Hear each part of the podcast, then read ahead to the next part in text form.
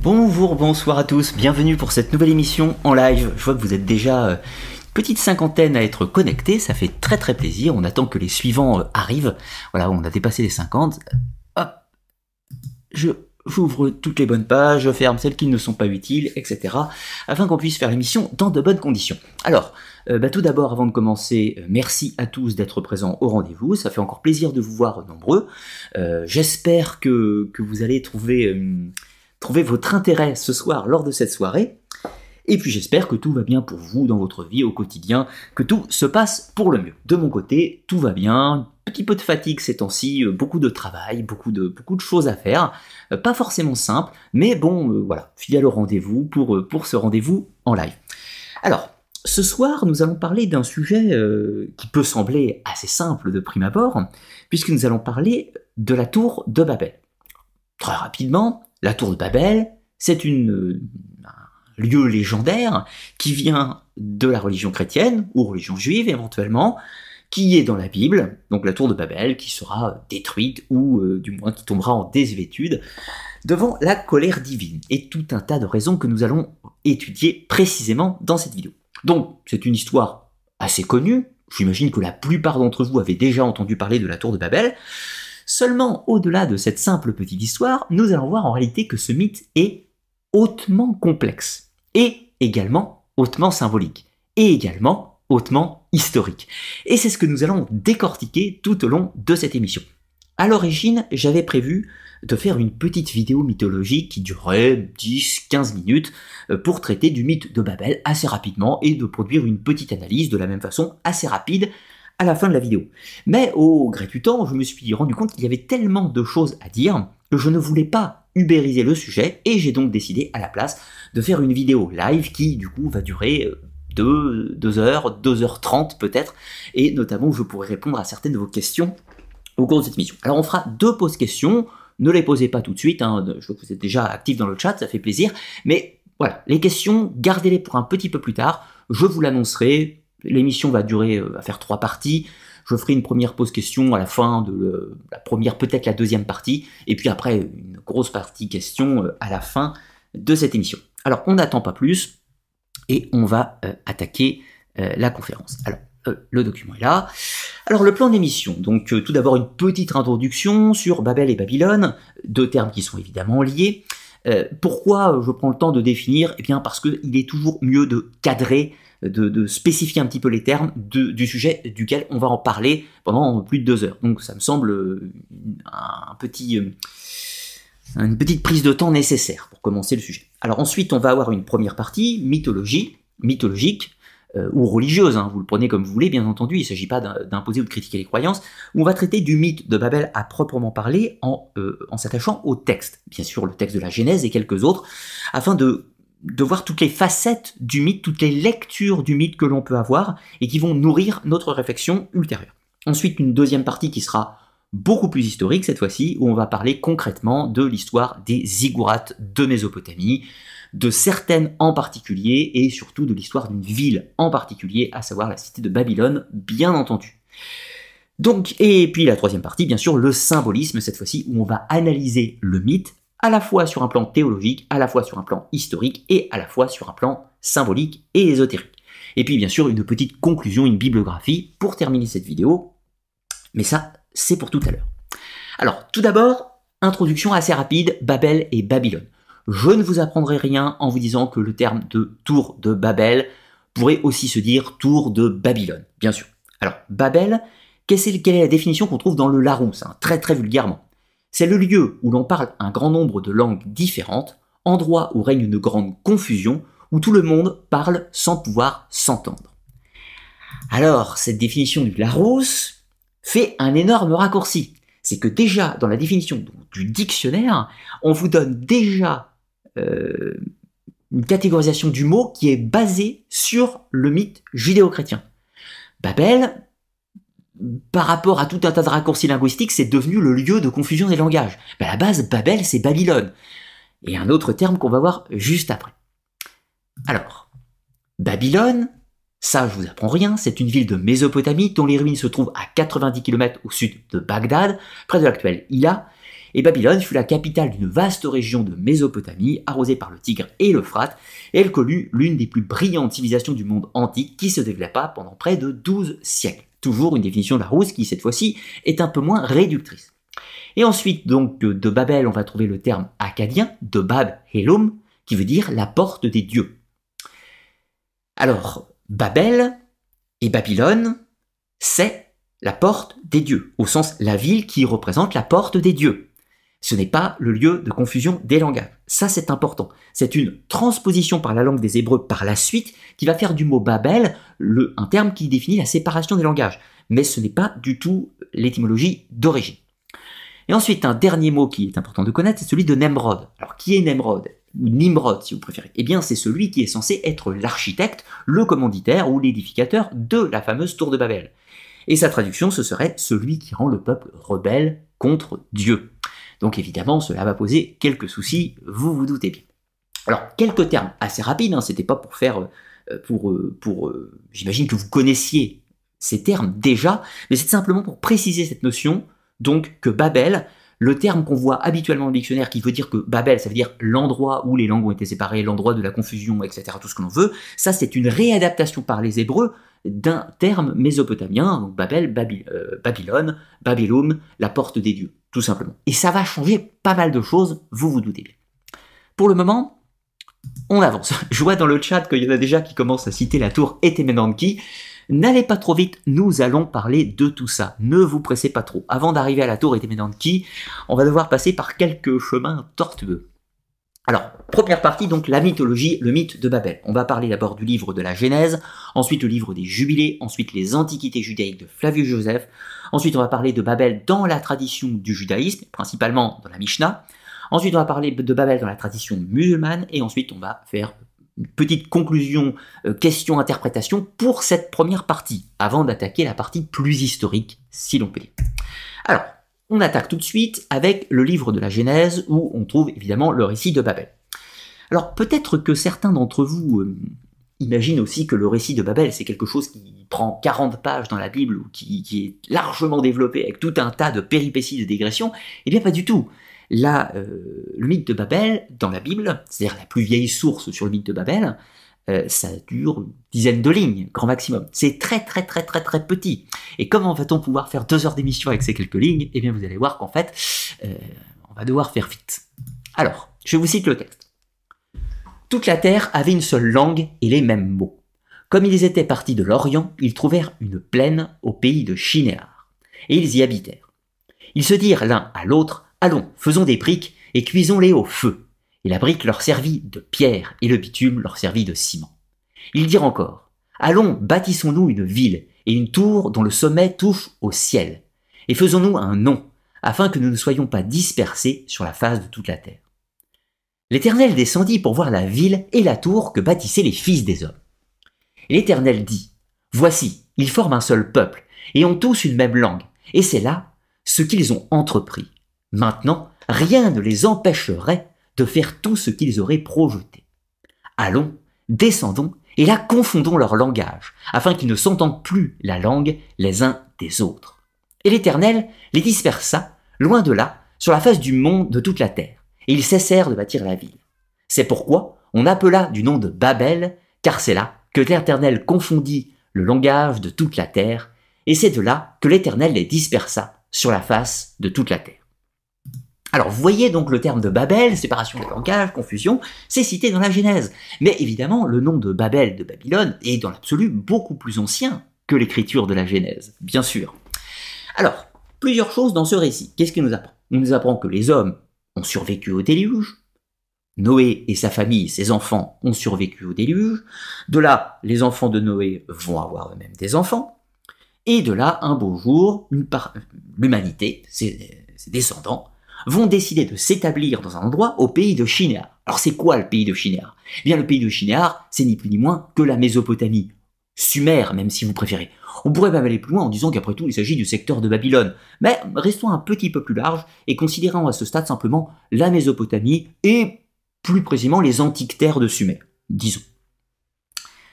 Autre point, de là, les hommes veulent construire une ville, construire une tour qui toucherait les cieux, montrer leur grandeur, ils veulent se faire un nom, rentrer dans l'histoire, marquer, euh, marquer ce lieu de leur empreinte pour l'éternité. Et là, Dieu, Yahvé, n'est pas du tout très très content, il dit que c'est très très très très mal. Il y a une précision, une petite phrase que euh, j'attire sur votre réflexion, c'est cet endroit où il dit, si nous laissons continuer ainsi, ils pourront faire toutes choses, et qu'ils vont pas s'arrêter, ils vont continuer à faire tout un tas de choses. Et ça, au point de vue de Yahvé, c'est très très mal.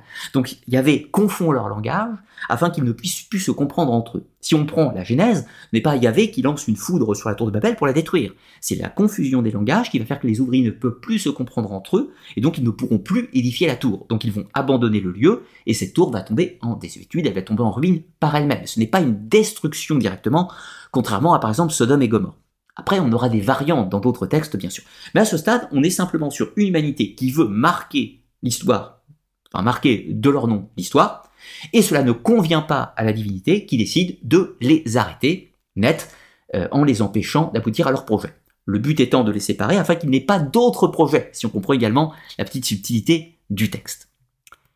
On va aller un petit peu plus loin Là, je ne fais pas pour l'instant l'analyse théologique euh, au sens de l'orgueil des hommes, etc. Ça, ça va venir un petit peu plus tard. Pour l'instant, continuons avec les sources. Ensuite, on va trouver quelques petites précisions à cette histoire de Babel. On va trouver le livre des Jubiles, qui va nous dire ceci. Voici que les enfants des hommes sont devenus malveillants par leur mauvais dessein de se construire pour eux-mêmes une ville et une tour dans le pays de China, toujours le pays de Sumer, et ils sont devenus mauvais. Pourquoi? Parce qu'ils veulent se construire une ville et une tour. Donc, traduction, le fait de se construire une ville et une tour sera donc mauvais aux yeux de la divinité. Car ils sont partis vers l'est du pays d'Ararat, à Shinar, et dans ces jours, ils ont construit la ville et la tour en se disant Allons, qu'ainsi nous montions au ciel. Et dans la quatrième semaine, ils commencèrent à construire, et ils firent des briques, au feu et des briques, leur servirent de pierre, et ils les cimentèrent ensemble avec, avec l'argile, qui est l'asphalte qui vient de la mer et des fontaines d'eau du pays de Chine. Et ils construisirent ça, 43 ans pour la construire. Ça. La longueur d'une brique était de deux briques. Euh, la, la largeur d'une brique était de deux briques de la hauteur, était le tiers d'une. La hauteur comprenait 5433 coudées et deux paumes, et la superficie d'un mur était de 13 stades et 30 stades de l'autre. Alors, Qu'est-ce qu'on peut dire? Là, on a quelques petites précisions techniques, ce qui n'était pas présent dans la Genèse. Mais là, c'est assez logique, parce qu'on voit qu'il euh, y a tout un tas de textes entre deux, notamment le Deutéronome, les Nombres, le Lévitique, etc., qui ont poussé euh, la culture hébraïque un petit peu à euh, mettre des chiffres, parfois à valeur symbolique, qu'on peut analyser potentiellement. Mais on voit que ce n'était pas présent dans la Genèse, donc c'est une complexification. On rajoute également un, petit point, c'est l'idée cette fois-ci que les hommes sont partis d'Ararat. Donc Ararat, c'est censé être la montagne où l'arche de Noé a échoué. Et donc c'est de là que les humains sont descendus de la montagne pour repeupler la terre. Donc ils sont venus d'Ararat à Achinéar, comprenez-le, dans le mythe biblique. Et de là, on nous précise également qu'ils construisent une ville et une tour, et que ça, c'est considéré comme mauvais. Donc on peut faire un parallèle intéressant, c'est l'idée que la civilisation, la ville, la tour, symbole de la civilisation, sont mauvais aux yeux de la divinité. on peut hypothétiser que c'est le fait de mode de vie nomadisme, du peuple hébreu de cette époque qui va en conflit, que la ville, c'est plutôt représentation des Assyriens, Mésopotamiens, Babyloniens, et que de l'autre côté, le mode de vie nomade est considéré comme meilleur. Donc la divinité privilégiant le mode de vie nomade au mode de vie sédentaire de la ville, et donc d'où on peut considérer comme mauvais la ville et la tour aux yeux du peuple hébreu pour cette époque, du moins dans leur analyse. Plus loin, on considère aussi que les hommes sont mauvais parce qu'ils veulent monter aux cieux via cette tour. Alors là, on trouve l'idée de la conquête du ciel. On va en reparler tout à l'heure. Pour l'instant, on continue avec les sources. Ensuite, Babel dans les Antiquités judaïques de Flavius Joseph. Texte un petit peu plus long et un petit peu plus précis. Mais attention, il ne fait pas partie de la Bible cette fois-ci. C'est un livre d'analyse, d'interprétation sur la culture et les traditions des Hébreux. Précisons-le par Flavius Joseph, qui n'est pas, euh, enfin, qui est juif de naissance, de culture, mais qui est complètement romanisé et qui n'est pas du tout croyant de la religion juive. Celui qui les exalta ainsi jusqu'à outrager et mépriser Dieu fut Nemrod. Petit-fils de Cham, fils de Noé, homme audacieux, d'une grande vigueur physique. Il leur persuade d'attribuer la cause de leur bonheur non pas à Dieu, mais à leur seule valeur, et peu à peu transforme l'état des choses en une tyrannie. Il estime que le seul moyen de détacher les hommes de la crainte de Dieu, c'était qu'ils s'en remise toujours à sa propre puissance. Il promet de les défendre contre une seconde punition de Dieu qui veut inonder la terre. Il construisa une tour assez haute pour que les eaux ne puissent s'élever jusqu'à elle, et il vengera même la mort de leur père. Le peuple était tout disposé à suivre les avis de Nemrod, considérant l'obéissance à Dieu comme une servitude. Ils se mirent à édifier la tour avec une ardeur infatigable, sans se ralentir dans leur travail. Il s'éleva plus vite qu'on eût supposé, grâce à la multitude des bras, mais elle était si formidable, formidablement massive que la hauteur en semblait amoindrie. On la construisit en briques cuites, reliées ensemble par du bitume, pour les empêcher de s'écrouler. Voyant leur folle entreprise, Dieu ne crut pas devoir les exterminer complètement, puisque même la destruction des premiers hommes n'avait pas pu assagir leurs descendants. Mais il suscita la discorde parmi eux, et leur faisant parler des langues différentes, de sorte que, grâce à cette variété d'idiomes, ils ne pouvaient plus se comprendre les uns les autres. L'endroit où ils bâtirent la tour s'appelle maintenant Babylone, par suite de la confusion introduite dans un langage primitif intelligible à tous. Les Hébreux rendent confusion par le mot Babel. Alors, les antiquités judaïques nous donnent quelques éléments supplémentaires. Donc, outre le fait qu'on retrouve l'idée que la construction de la tour et de la ville par extension sont une mauvaise chose aux yeux de la divinité, on nous donne une explication du pourquoi Nemrod fait cela. Eh bien, Nemrod, petit-fils de Cham, un des enfants de Noé, décide de construire une tour. Pourquoi? Il y a eu un déluge qui a exterminé l'humanité, sauf quelques individus. Et lui, il se dit, cela peut recommencer. Donc, je vais édifier une tour, comme une sorte de bunker de survivance, une sorte d'arche mais physique, tour qui s'élève aux cieux, ce qui fait que même si l'eau monte très très très très haut, les humains pourront se réfugier dans cette tour en hauteur et survivre à la colère divine. Autre chose, il veut par cela venger les morts. Qu'est-ce qu'il entend par cela? Eh bien, avec une analyse, on pourrait faire un petit lien qui me semble intéressant. Dans les traditions plus anciennes, on considère qu'il y a eu déjà eu des villes avant euh, le déluge de Noé. La première ville, elle fut construite par Cain. Cain, vous savez, c'est un des trois enfants de Adam et Ève, celui qui a tué son frère Abel. Cain va édifier la première ville. Il va euh, l'édifier sous le nom de Enoch. Enoch, son premier enfant. Mais à ne pas confondre avec Enoch, l'autre personnage connu dans le livre d'Enoch, qui n'est pas de la lignée de Cain, qui est un autre personnage, euh, ancêtre de, enfin, ancêtre de Noé, etc. Donc là, on ne parle pas du même Enoch. Mais dans tous les cas, Cain, premier enfant d'Adam et Ève, va faire édifier une cité du nom de son premier fils Enoch. Et cette cité, c'est un peu un ancêtre de la tour de Babel. C'est un endroit où les sciences humaines, la civilisation, la sédentarisation vont se développer. Plus tard, dans cette lignée de Cain, il va y avoir un enfant qui s'appelle Lamech, lui-même va avoir quatre enfants, Jabal, Jubal, Tubal-Cain et Neshama, et ces quatre enfants vont inventer tout un tas d'arts, que ce soit l'architecture, la géométrie, les mathématiques, la, euh, la, construction, le tissage et tout un tas de choses.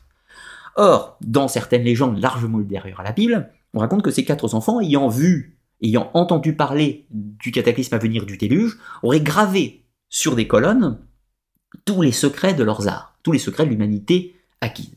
Le déluge détruit l'humanité, mais ce savoir reste gravé sur la pierre. Et plus tard, ce savoir sera retrouvé. Et donc Nemrod serait d'une certaine façon l'héritier de ce savoir, et construit lui aussi avec ce savoir une nouvelle tour dans le but de pouvoir survivre possiblement à un déluge. Donc évidemment, ceci est très mal puisqu'il s'oppose à la divinité, mais évidemment, à son point de vue, lui-même décide de ne pas se soumettre à la divinité.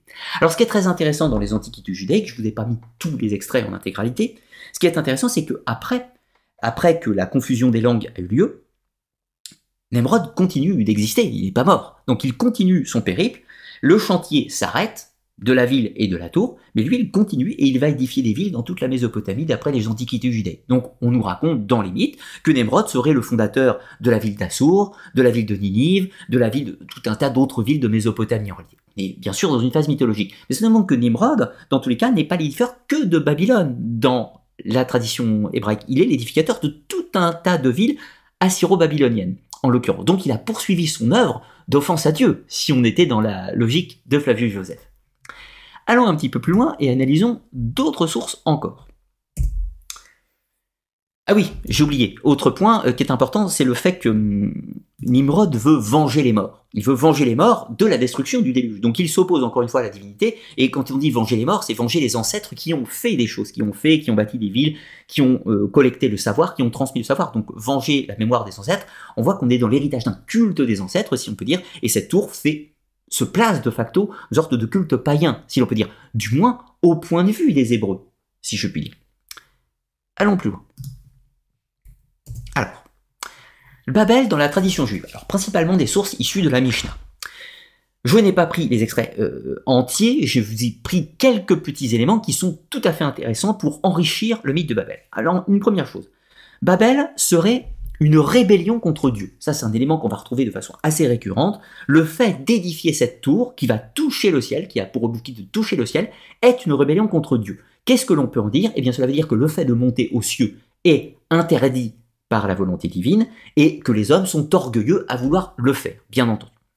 Un deuxième point fondamental, c'est Yahvé n'a pas le droit de se choisir le monde supérieur et de nous laisser le monde inférieur. C'est pourquoi nous nous construisons une tour avec une idole sur le dessus tenant une épée, de sorte qu'elle puisse apparaître comme si elle avait l'intention de faire la guerre à Yahvé. Alors dans cet extrait, il est très très très très important parce que ça voudrait dire que dans la tête des architecteurs légendaires de la tour de Babel, cette tour est un défi direct, c'est-à-dire quasiment une déclaration de guerre à la divinité. Dire tu vis dans les cieux, tu te réserves les cieux pour toi seul, tu nous enfermes sur la terre, eh bien non, nous allons monter aux cieux et nous allons faire la guerre, d'où cette idole, cette figure euh, divine, peut-on dire, sous la forme d'une épée, une sorte de Saint-Michel, avec l'épée vers le haut cette fois-ci, qui défie la divinité et qui rejette sa toute-puissance. Voilà l'idée euh, qu'on enrichit Babel dans, dans ces textes, bien sûr. On va trouver plus loin. Le ciel a chancelé de sorte que l'eau déversée sur la terre, il la soutiendrait donc par des colonnes, afin qu'il n'y ait pas un autre déluge. Là on trouve l'idée encore que la tour aurait été édifiée dans le but de se prémunir d'un autre cataclysme divin de type déluge. Ensuite, une partie des constructeurs a été changée en singes, mauvais esprits, démons et fantômes marchant la nuit. Alors ça c'est intéressant, parce que dans la Genèse, les Antiquités judaïques ou même le des Jubilés, on a l'idée que que les humains ont juste eu la confusion dans le langage, c'est-à-dire que Yahvé n'a pas détruit la tour, il n'a pas terrassé les individus, ce qui arrive dans d'autres épisodes bibliques, mais pas dans celui-là. Là, il a simplement empêché les gens de se comprendre entre eux. Mais là, on nous rajoute dans des textes, par exemple l'Apocalypse de Barouche, euh, l'idée que Yahvé intervient directement, militairement, si je puis dire, en transformant, métamorphosant magiquement des individus qui deviennent des singes, des mauvais génies, des démons et tout un tas d'autres choses. Donc là, il prend une partie plus active dans l'enrichissement du mythe. Et dernier point sur euh, fondamental du moins dans les sources euh, juives sur cette histoire, un tiers du bâtiment a été consumé par le feu, un tiers s'est effondré dans la terre et un tiers est resté debout. Là, voilà, on rajoute un élément comme quoi euh, Yahvé n'a plus qu'une, n'est plus seulement, n'utilise pas seulement un vecteur indirect par la confusion de langage, mais aurait un, vecteur direct par la métamorphose ou l'anéantissement ou la destruction directe de l'atome. Voilà, ça c'est une évolution spécifique à la tradition juive qui complexifie le mythe de Babel pour lui donner ses différents aspects. Allons un petit peu plus loin, cette fois-ci avec les sources dans la tradition musulmane. Alors tout d'abord, un premier point. Dans le Coran, dans la Sunna, Babel n'est pas présent. Pas présent au sens littéral. Il n'y a pas euh, l'épisode de la tour de Babel en tant que tel n'est pas présenté dans le Coran. On a plusieurs choses qui peuvent y ressembler, qui peuvent s'y rapprocher, du moins dans la symbolique. Alors déjà, on a l'épisode, par exemple, la légende de la cité d'Iram avec le peuple de Had, qui est anéanti par la divinité, mais on est beaucoup plus proche du mythe de Sodome et Gomorre que du mythe de la tour de Babel. J'ai fait une vidéo spécifique sur la question que vous pourrez trouver. Néanmoins, on a quelques sources qui peuvent faire écho avec le mythe de Babel, et principalement après dans les chroniques de Tabari, qui évidemment n'est pas le texte sacré, mais ce sont un peu l'équivalent des pères de l'Église, après des gens qui ajoutent des éléments de l'information qui nourrissent euh, la euh, mythologie musulmane, si je veux dire. Alors, tout d'abord, on a cet extrait dans la sourate numéro 40.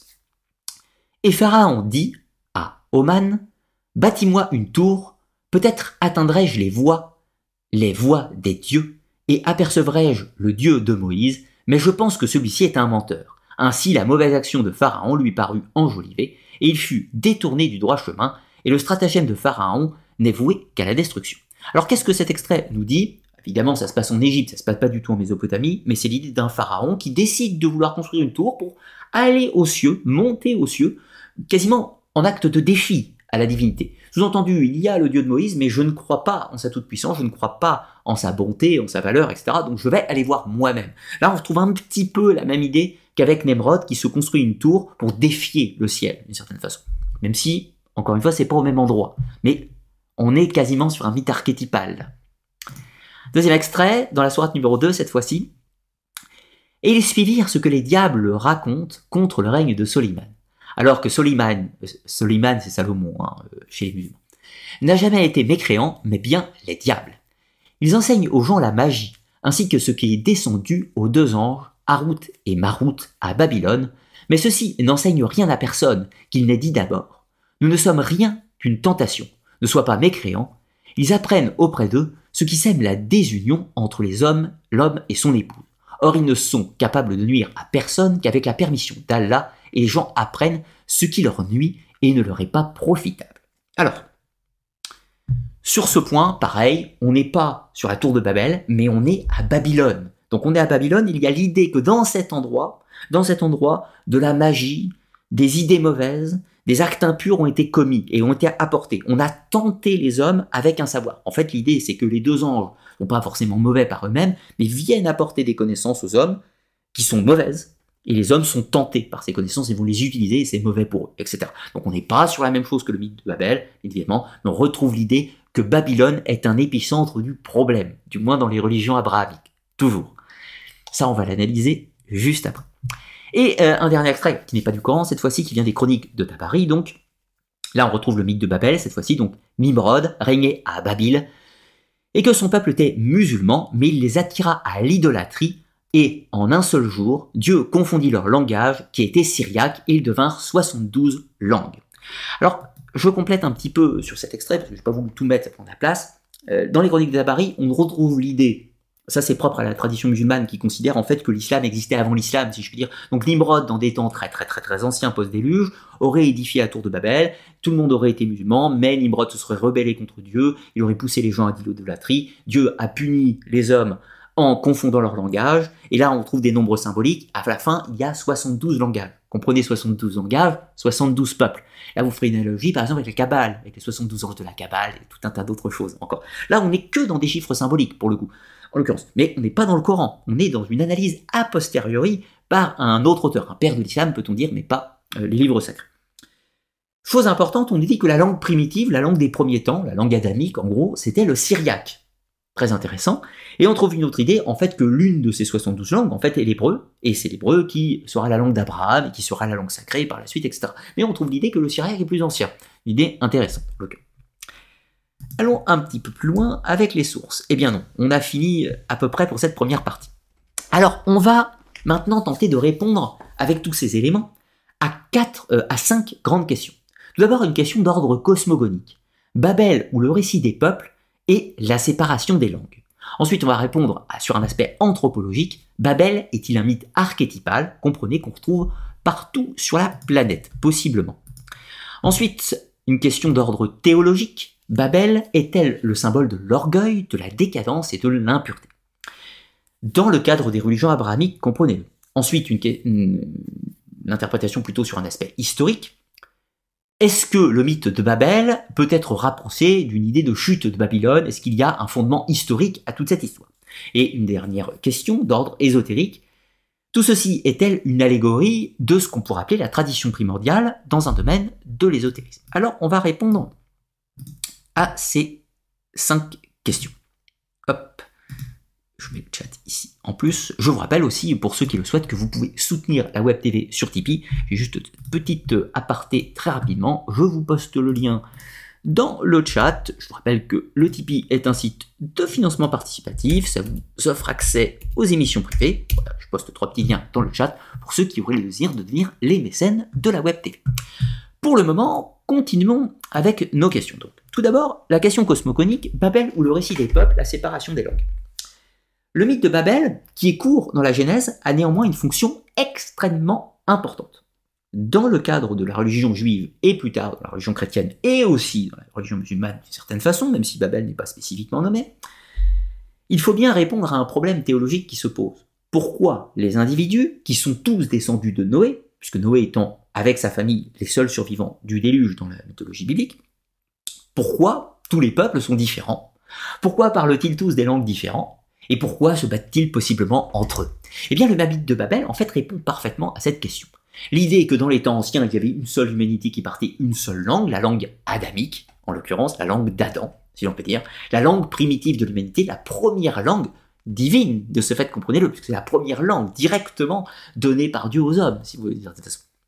Et là, tout d'un coup, ce n'est plus le cas. On se rend bien compte, au moment de l'écriture de la Bible et tout ce que vous voulez, que les gens sont différents. Les Égyptiens parlent égyptien, les Mésopotamiens on parle mésopotamien, plusieurs langues, même en l'occurrence. Les Cananéens parlent le cananéen, les Hébreux parlent le hébreu, qui est proche du cananéen en l'occurrence. Les Grecs parlent le grec, etc., etc. Eh bien, le mythe de Babel est très important puisque si on a cet anéantissement global au moment du déluge, et que seulement un petit morceau de l'humanité va pouvoir repeupler toute la Terre, il faut expliquer le fait qu'il soit différent. Et le mythe de Babel permet d'expliquer cette différence. D'où le mythe de Babel a une importance fondamentale puisqu'elle est cosmogonique. Elle donne une explication logique au fait qu'il y ait des peuples, qu'il y ait des pays et qu'il y ait des cultures différentes. Pour faire une petite analogie, il n'est pas rare sur Internet de nos jours qu'on voit de grandes envolées lyriques qui nous disent que le nouvel ordre mondial, c'est une nouvelle tour de Babel, c'est la même chose, toute l'humanité serait unie, totalement, totalement identique, tout le monde parlerait anglais de la même façon, tout le monde regarderait la même chose, mangerait la même chose, il n'y aurait plus aucune différence sur la planète, et euh, un aspect terrifiant. Euh, donc ce nouvel ordre mondial est vu comme sorte de nouvelle Babel, au sens un endroit où tout serait pareil. Et ceci était très mal, puisque dans le cadre des religions abrahamiques, Dieu y a mis fin. Il a séparé les hommes entre eux pour qu'ils soient différents. Donc c'est sa volonté que les hommes soient différents, suivant les endroits, suivant les langues, suivant les cultures, etc. C'est ça la lecture cosmogonique du mythe de Babel. Mais maintenant, c'est une des lectures. Parlons d'une deuxième lecture, cette fois-ci d'ordre anthropologique. Babel, tout d'abord, est-il un mythe archétypal? En gros, en plus simple, est-ce que le mythe de Babel, on va le retrouver ailleurs? Dans d'autres cultures, au Japon, en Chine, en Océanie, en Amérique, chez les Incas, chez les Mayas, chez les Gaulois, chez les Germains, chez les Vikings, chez les Slaves, va-t-on trouver le mythe de Babel ailleurs? Eh bien, oui et non en même temps. Je m'explique. Le mythe de Babel, on va le simplifier sous sa forme la plus, la plus primitive c'est une tour construite par des individus qui relient le ciel et la terre. C'est tout. C'est un axis mundi, un axe du monde, donc il y a le monde des hommes, le monde des dieux en haut, et la tour de Babel, c'est le poteau sacré, la tour qui relie le monde des hommes et le monde des dieux, possiblement également même l'enfer. Très intéressant que dans la tradition, le pays de Shinéar, Sumer, mais si on spécifie l'endroit de la Chaldée, c'est un endroit où techniquement, dans les mythes, il y aurait une faille qui mène au monde souterrain. Donc, il y aurait encore une fois l'idée de l'Axis Mundis, le monde des morts, le monde des hommes et le monde des cieux. Donc, dans l'archétype premier, le mythe de Babel, c'est un Axis Mundi. Or, le mythe de l'Axis Mundi, lui, c'est un mythe invariant, un mythe archétypal. On va trouver en Australie, chez le peuple des Arunta, l'idée du poteau sacré. Les Arunta sont un peuple nomade, donc ils se déplacent, et quand ils se déplacent, ils emmènent avec eux leur poteau sacré, leur totem, et puis quand ils s'installent à un endroit pour quelques nuits, ils plantent le poteau sacré, qui est une représentation symbolique de l'axe du monde qui relie le ciel et la terre. Chez les Germains, ou chez les euh, Scandinaves, vous avez le célèbre Helgrasil, l'arbre-monde, qui relie les neuf mondes entre eux. On retrouve cette idée de l'axe du monde, puisque tout en haut on trouve le monde d'Asgard, tout en bas on trouve le Helheim, Niflheim, etc. Et donc on relie les mondes. Et au centre il y a Midgard, bien sûr, le monde du milieu, le monde des hommes. Chez, euh, chez les Mayas, on va trouver le yach. Le yach, c'est l'arbre sacré qui relie le ciel et la terre. Dans ses branches, on trouve le paradis dans, les différentes, hauteurs de l'arbre, qui connecte également par ses racines le monde des morts, en l'occurrence. On va trouver euh, l'idée de l'arbre sacré, par exemple, au Japon, mais sous une forme différente. C'est la lance magique de Izanagi et Izanami, c'est une lance magique qui leur permet de descendre sur Terre ou de remonter dans les cieux. Donc c'est un axe du monde, encore une fois. Donc oui, je ne vais pas citer tous les exemples, mais oui, le mythe de Babel, en tant que Axis Mundi, est un mythe archétypal planétaire. Ça c'est certain. En revanche, la différence est l'aspect moral. Est-ce que l'aspect moral du mythe de Babel, lui, est archétypal? Eh bien là, non. Et ce, pour une raison relativement simple. Le mythe de Babel apparaît dans la Bible. Or, la Bible appartient à une religion monothéiste qui est très particulière puisqu'elle a une idée d'une voie du salut, mais elle a surtout tout un tas de prescriptions morales avec une divinité unique qui est punitive, colérique et vengeresse. oui, on peut dire Dieu est amour, etc., mais si on lit la Bible au sens un petit peu littéral, Dieu est relativement violent. On va dire que c'est la faute des hommes et que les volontés divines sont incompréhensibles ou inaccessibles à l'humain, peut-être, mais dans tous les cas, de prime abord, il y a un aspect violent et destructeur. Donc, de ce fait, les prescriptions morales font qu'on encadre le culte et le peuple doit s'y conformer. Donc la tour de Babel ne répondant pas au code de la divinité, eh bien il faut détruire, anéantir ou empêcher cette tour d'exister. Empêcher l'axe du monde d'exister, pour aller plus loin. Donc de ce fait, le mythe de Babel est archétypal, en revanche, la prescription morale qui spécifie le mythe de la tour de Babel, lui, est spécifique au peuple hébreu et par extension aux religions abrahamiques, christianisme, islam, etc. C'est les religions abrahamiques refuse l'axe du monde. Refuse l'axe du monde, il ne peut pas y avoir un escalier céleste qui conduit le monde, qui relie le monde des hommes au monde céleste. C'est ça qu'on peut dire sur un plan anthropologique du mythe de Babel, de sa différence avec les autres mythes, si l'on peut dire. Après, on peut dire c'est bien. Là, je suis pas en train de vous dire c'est bien, c'est pas bien. C'est pas ce que je veux dire. J'analyse la différence du mythe de Babel avec les autres axes du monde qu'on trouve sur la planète. C'est la différence. Alors ensuite, la troisième question, cette fois-ci, elle est d'ordre théologique théologique, donc d'analyse de concepts religieux. Babel est le symbole de l'orgueil des hommes, de la décadence et de l'impureté. Puisque si on a dit que si le mythe de Babel est commun en tant qu'axe du monde à tous les autres mythes sur la planète, c'est certain, mais que sa version morale, son encadrement intellectuel, psychologique, etc. est différent, il faut analyser pourquoi. Or, Babel, c'est quoi son symbole dans la théologie des religions abrahamiques?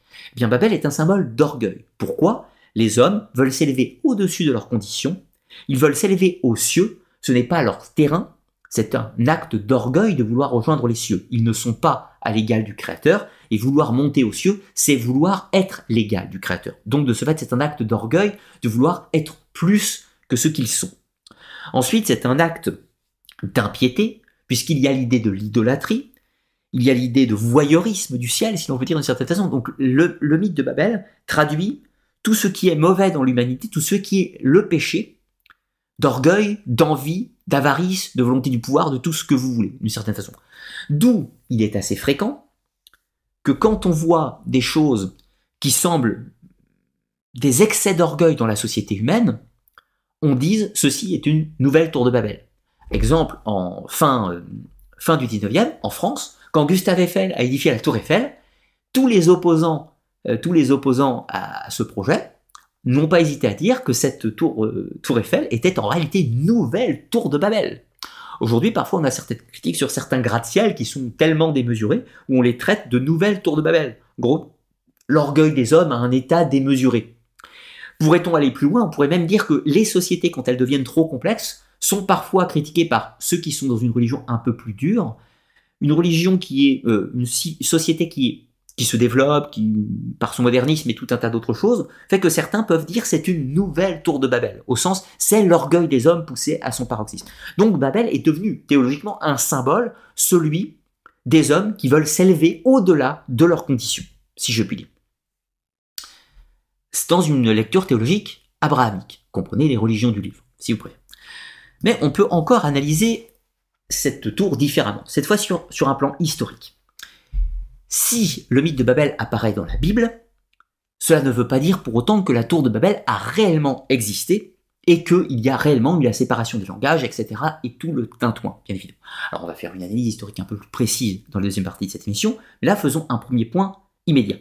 La Bible, euh, le Pentateuque, euh, la Torah, même le Coran, si vous voulez, ne sont pas des sources historiques, ce sont des sources religieuses. Ce qui veut dire que là, le texte est considéré comme une révélation d'ordre divin, vous pouvez y adhérer, vous pouvez croire que c'est la vérité, mais vous pouvez aussi douter. Ça, c'est votre liberté. Vous avez la foi, vous n'avez pas la foi, vous faites comme vous voulez. Ça n'a aucune importance. Mais du coup, quand on fait une analyse à une émission à caractère historique comme je tente de le faire, on ne peut pas considérer au sens littéral que la Bible soit un texte historique. Si les éléments de la Bible peuvent être recoupés avec des éléments de d'autres textes d'époque, par exemple des archives égyptiennes, des archives d'Amarna, des archives mésopotamiennes, des textes grecs ou tout un tas d'autres choses, on peut recouper les informations et dire tiens, la Bible nous dit ça, mais c'est intéressant parce que cet élément, va le retrouver dans d'autres textes, dans d'autres sources. Par exemple, le règne du roi Salomon n'existe que dans la Bible. Dans le Coran, évidemment, après, mais c'est ultérieur. Dans l'époque d'écriture supposée de la Bible, aucun pays avoisinant, ni rien du tout, ne mentionne l'existence du roi Salomon. Ce qui permet, sur un point de vue historique, de douter de l'existence historique de Salomon. Peut-être qu'il a réellement existé, vous avez le droit de le croire, mais historiquement, vous ne pouvez pas le prouver. Ça, c'est la variable. Eh bien, la tour de Babel, c'est un petit peu différent, pour le coup. Puisque la tour de Babel fait partie des rares éléments de la Bible où l'on va pouvoir déceler une historicité. Mais une historicité pas au premier degré. On va pas chercher un personnage qui s'appelle Nimrod spécifiquement, on va pas chercher un événement juste après le déluge, et on va pas chercher non plus euh, tout un tas de peuples qui auraient perdu l'incompréhension. On va chercher les éléments qui vont permettre de constituer le récit de Babel sous une forme mythologique et légendaire. En revanche, est-ce que la tour de Babel a, existé? Eh bien, oui, d'une certaine façon. Sauf que elle ne fut pas forcément euh, détruite dans ces conditions, si je puis dire. Alors, maintenant, dernière question sur un plan ésotérique, l'allégorie de la tradition primordiale. Quand on se place dans une lecture ésotérique, c'est-à-dire question de croyance, mais avec une perception et une quête mystique, il y a un élément assez courant de nos jours, notamment dans la pensée guénonienne, un peu dans la pensée de Blavatsky, théosophie, etc., plusieurs courants ésotériques divers, ou même euh, la plupart des courants du New Age actuels d'ailleurs, qui considèrent qu'il aurait existé, dans un temps extrêmement ancien, une tradition ésotérique primordiale, première, commune aux premiers individus, donc au moment où les humains étaient encore connectés aux cieux. Dans une lecture chrétienne, l'homme et la femme sont nés techniquement au Jardin d'Éden. Donc ils possèdent une connaissance issue de ce jardin. Lorsqu'ils chutent sur la terre, ils ont conservé leur connaissance. Mais au gré du temps, cette connaissance s'est perdue. Et donc là, clac, tour de Babel, le moment de la séparation de la connaissance, de son morcellement. Donc pour les partisans de la tradition primordiale, connaissance ésotérique initiale, eh bien ils considèrent que le mythe de Babel, c'est le moment de la séparation, de l'éclatement de cette tradition primordiale. Ce qui fait qu'une partie serait partie dans l'hindouisme, une partie serait partie en Égypte, une partie en Mésopotamie, une partie en Grèce, une partie partout, etc. se dispatcher sur la planète. Donc oui, la tour de Babel est un élément tout à fait important et primordial dans les différentes analyses ésotériques, puisqu'elle illustre cette idée charnière du moment où la, où la tradition éclate, et donc il faudrait la recomposer. Voyez l'idée. Exemple, dans les traditions de la franc-maçonnerie, les rituels, il recherche la parole perdue. Et il cherche à regrouper ce qui est épars, ce qui est séparé. Et bien là, on renvoie encore l'idée au mythe de Babel. Ce qui était séparé, ce qui est séparé aujourd'hui, ne l'était pas autrefois, du moment de Babel. Et c'est pour ça qu'on va trouver les références à la tour de Babel dans certains rites de la tradition maçonnique, par exemple, et dans d'autres traditions ésotériques, kabbalistiques, etc. Je vous passe les détails. Nous avons fini pour la première partie, l'analyse du mythe. Maintenant, on va passer dans la partie plus historique, et je vais jeter un petit coup d'œil dans le chat avant de m'y plonger. Alors, que me dites de, beau? Je ne vais pas prendre de questions, je regarde un petit peu juste ce que vous dites. Euh, comme un cri, on dit au pluriel.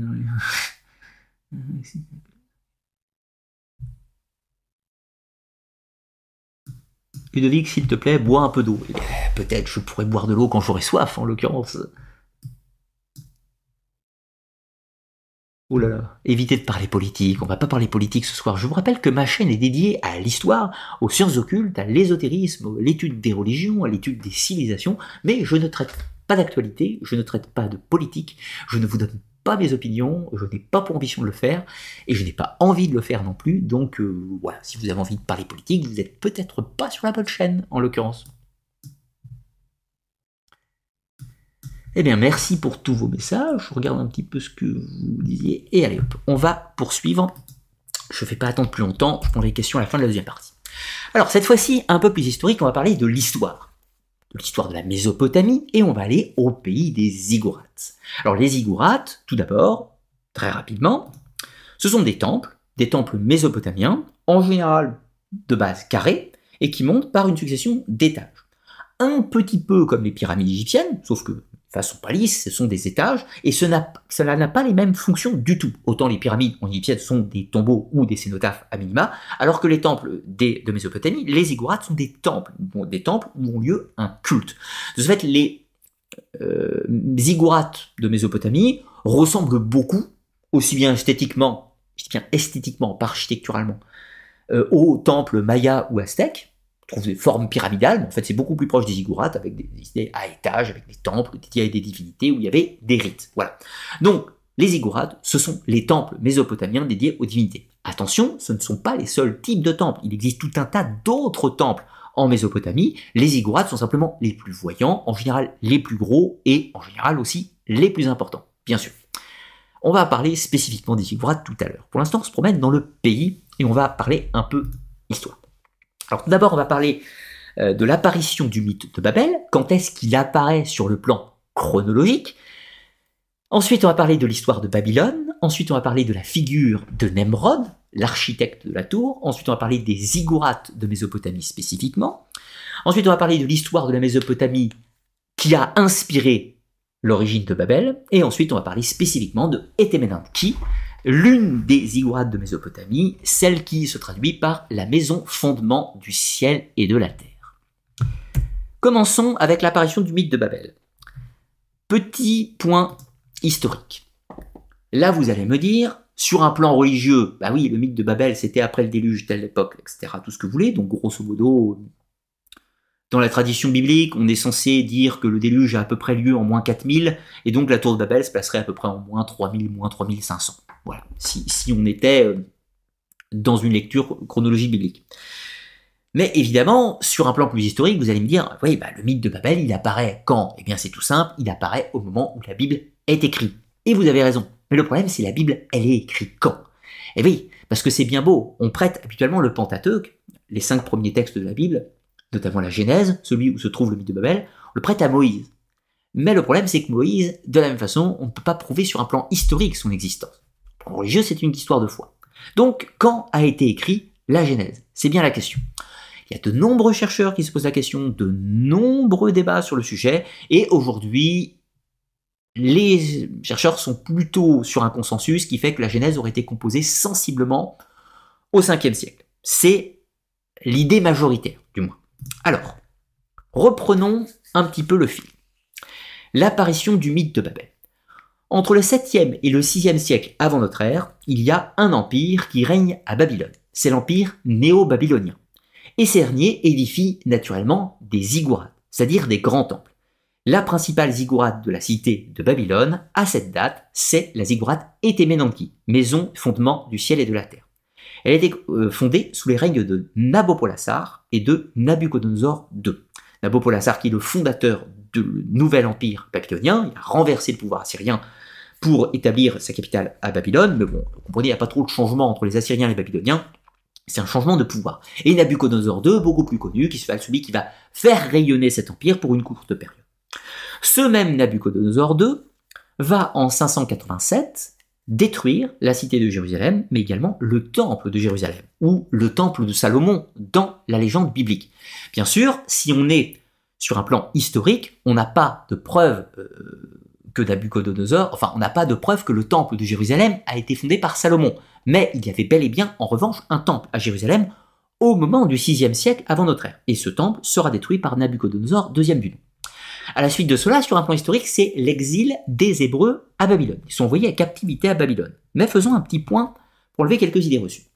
Habituellement, stéréotypé dans la Bible, on a l'idée que les Babyloniens ont envahi Jérusalem, envahi le royaume de Juda, ont tué une bonne masse de gens, ont détruit les bâtiments, et là vont prendre tous les gens et les emmener en captivité à Babylone. Ce n'est pas tout à fait ça. En réalité, dans les archives de l'époque, non bibliques, les personnes qui seront envoyées en captivité à Babylone, ce sont les élites de la ville. En gros, les nobles de, euh, de Jérusalem, si vous voulez, l'élite de la cité, qui sont emportés en captivité à Babylone. Ils ne sont pas mis en esclavage, ils sont mis en captivité à Babylone, c'est-à-dire qu'ils sont déplacés afin d'amoindrir le pouvoir temporel, etc., de dissiper un peu tout ça dans l'Empire. C'est une pratique courante euh, chez les peuples assyriens et babyloniens de cette époque. Donc, l'élite les savants, et donc ceux qui ont la connaissance de l'écriture notamment, sont envoyés en captivité à Babylone après la prise de la ville.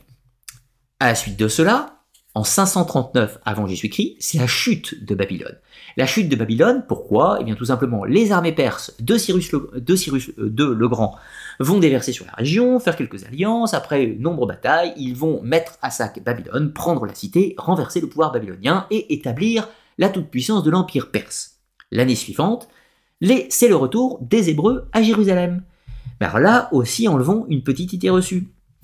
On nous dit, dans la Bible notamment, Cyrus le Grand, grand roi, va libérer les Hébreux et les renvoyer chez eux parce qu'il est très gentil. Mais en réalité, il a envoyé tous les peuples qui étaient dans les mêmes conditions que les Hébreux. Il a envoyé les Phéniciens chez eux, il a envoyé les Samaritains chez eux, il a envoyé tout un tas de gens chez eux. Et ça pour tous les peuples, pour changer par rapport à la politique des Babyloniens préalablement, pour se faire bien voir par tous ces peuples, tout simplement. Donc, les Hébreux rentrent chez eux. Mais qu'est-ce qui s'est passé entre les deux? Eh bien, entre les deux, les Hébreux ont passé un certain nombre d'années, les Hébreux savants, ceux qui ont la connaissance de l'écriture, de la théologie, etc. Ceux-là vont être mis en présence de quoi? De la glorieuse cité de Babylone, cité éminemment riche pour l'époque, par rapport au petit royaume de Juda.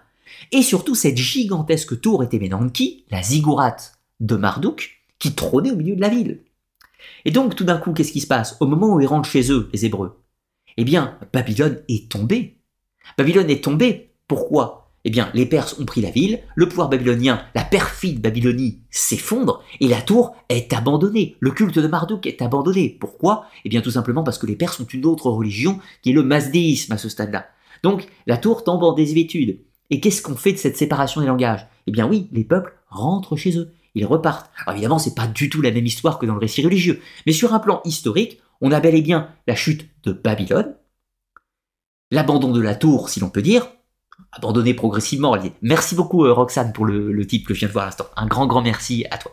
Donc on a bel et bien une chute de Babylone, une chute de Babel si vous préférez. Les Hébreux rentrent chez eux. Et de là, qu'est-ce qu'ils vont faire de tout ce qu'ils ont vus, de tout ce qu'ils ont observés Eh bien, ils vont le mettre en forme. Ils vont l'écrire. Mais l'écrire pas seulement sur un point de vue historique, mais l'écrire sur un plan moral, sur un plan philosophique et sur un plan religieux surtout, qui va entrer dans l'édification de la Genèse. C'est le 5e siècle, le moment de l'écriture de la Genèse et de l'apparition de la tour de Babel, qui fait écho avec la tour de Babylone, à savoir la ziggourate et Temenanki, maison fondement du ciel et de la terre.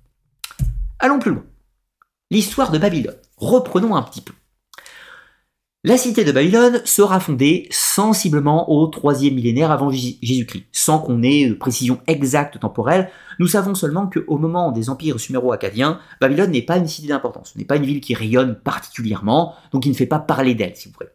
Ça, c'est important puisque au moment euh, de ceci, c'est le, moment mythique où Abraham est censé quitter euh, Sumer, quitter la Chaldée. Donc Chaldée, c'est le territoire babylonien. Donc, le territoire babylonien, c'est la Mésopotamie, Sumer Donc, dans le récit biblique, Abraham, lui, est censé partir de Sumer, de Shinéar, si vous préférez. Shinéar est l'endroit de la tour de Babel, Sumer. Il va en Canaan. Mais qu'est-ce qu'on nous dit? Sur le plan historique, on ne peut pas du tout prouver que Abraham a réellement existé, et on ne peut pas non plus prouver ses dates. C'est-à-dire que il y a tout un tas de références dans le voyage d'Abraham qui sont anachroniques par rapport aux réalités du terrain de l'époque.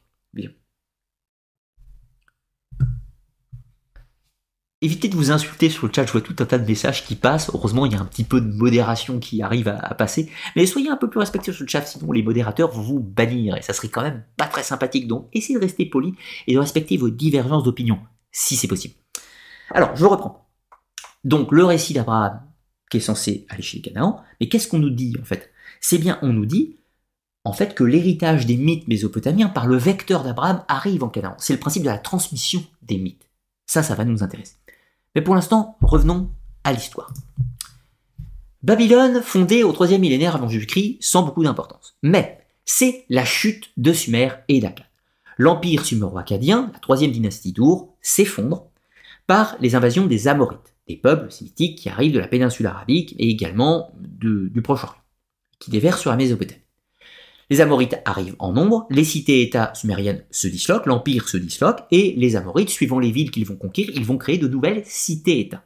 C'est notamment à Babylone, la première dynastie de Babylone, qui est contrôlée par les Amorites, mais qui a hérité, bien évidemment, des Suméro-Acadiens pour l'architecture, les connaissances, les techniques et tout un tas d'autres choses, notamment la religion. C'est là qu'on va trouver le règne de Hammurabi et son fameux code de loi. De là, la première dynastie de Babylone va perdurer pendant 400 siècles à peu près, et sera renversée elle-même par la dynastie cassite à Babylone.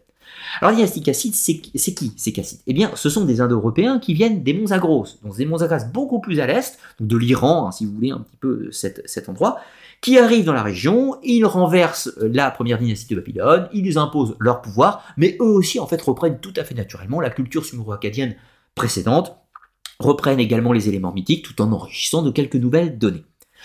Ensuite de cette euh, dynastie cassite de Babylone, ce sera la période chaldéenne. La dynastie cassite va se faire renverser, elle va perdre en influence et on va avoir en fait des locaux qui vont reprendre le pouvoir tout simplement qu'on appelle la période chaldéenne.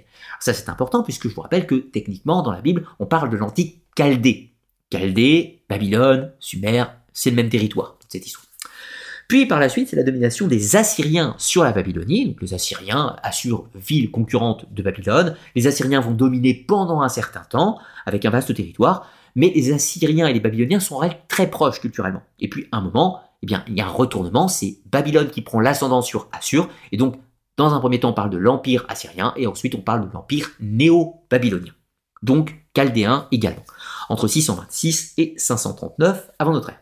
Ensuite, évidemment, vous avez bien compris, c'est la chute de Babylone, la domination des Perses, puis plus tard la domination des Grecs, des, Hélènes si vous préférez, puis ensuite la domination des Parthes, etc., etc., etc. Là, je voulais surtout faire l'écho entre la chute de Sumer et la chute de Babylone. Pourquoi? C'est un point intéressant. La chute de Babylone est quelque chose d'important puisque Babylone est une ville qui a rayonné pendant plus de deux millénaires. La chute de Babylone, c'est un moment charnière dans l'histoire. C'est le moment de la fin de tous les empires assyriens babyloniens qui ont régné pendant mille ans eux-mêmes. Et tout d'un coup, Babylone s'effondre, elle n'est plus la grande capitale, et les Perses prennent le pouvoir. Babylone perd de sa splendeur, elle n'est plus la principale ville du secteur. Elle va rester une ville glorieuse pendant encore deux siècles à peu près. Mais elle a perdu quelque chose. À ce moment-là, c'est la chute de Babylone, c'est le renversement de ces dynasties historiques qui descendent de Sumer. Pourquoi? Les Sumériens sont vus, un peu comme une sorte d'ancêtres mythiques, sauf qu'ils ont réellement existé. Les Sumériens ont été les inventeurs de l'architecture, de l'écriture, de l'irrigation et de tout un tas de systèmes dans la Mésopotamie ancienne. La plupart des peuples qui vont se succéder en Mésopotamie voient toujours les Sumériens comme une sorte comme des ancêtres fondateurs glorieux, à quasi divins dans certains cas, d'une certaine façon. Donc il y a une sorte de révérence d'un passé révolu et de la chute de ce passé. Tous les empires successifs, assyriens, babyloniens, ont toujours pour vocation de se revendiquer de Sumer, de ce, passé mythique.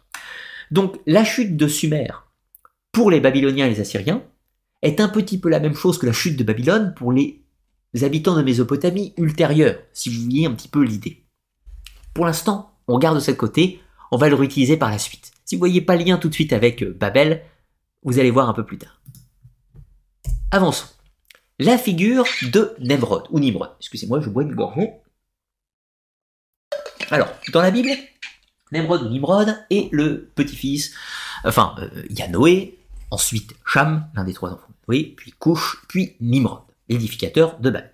Voici ce que nous dit euh, la Genèse sur Nimrod, un petit peu, avant l'épisode de Babel.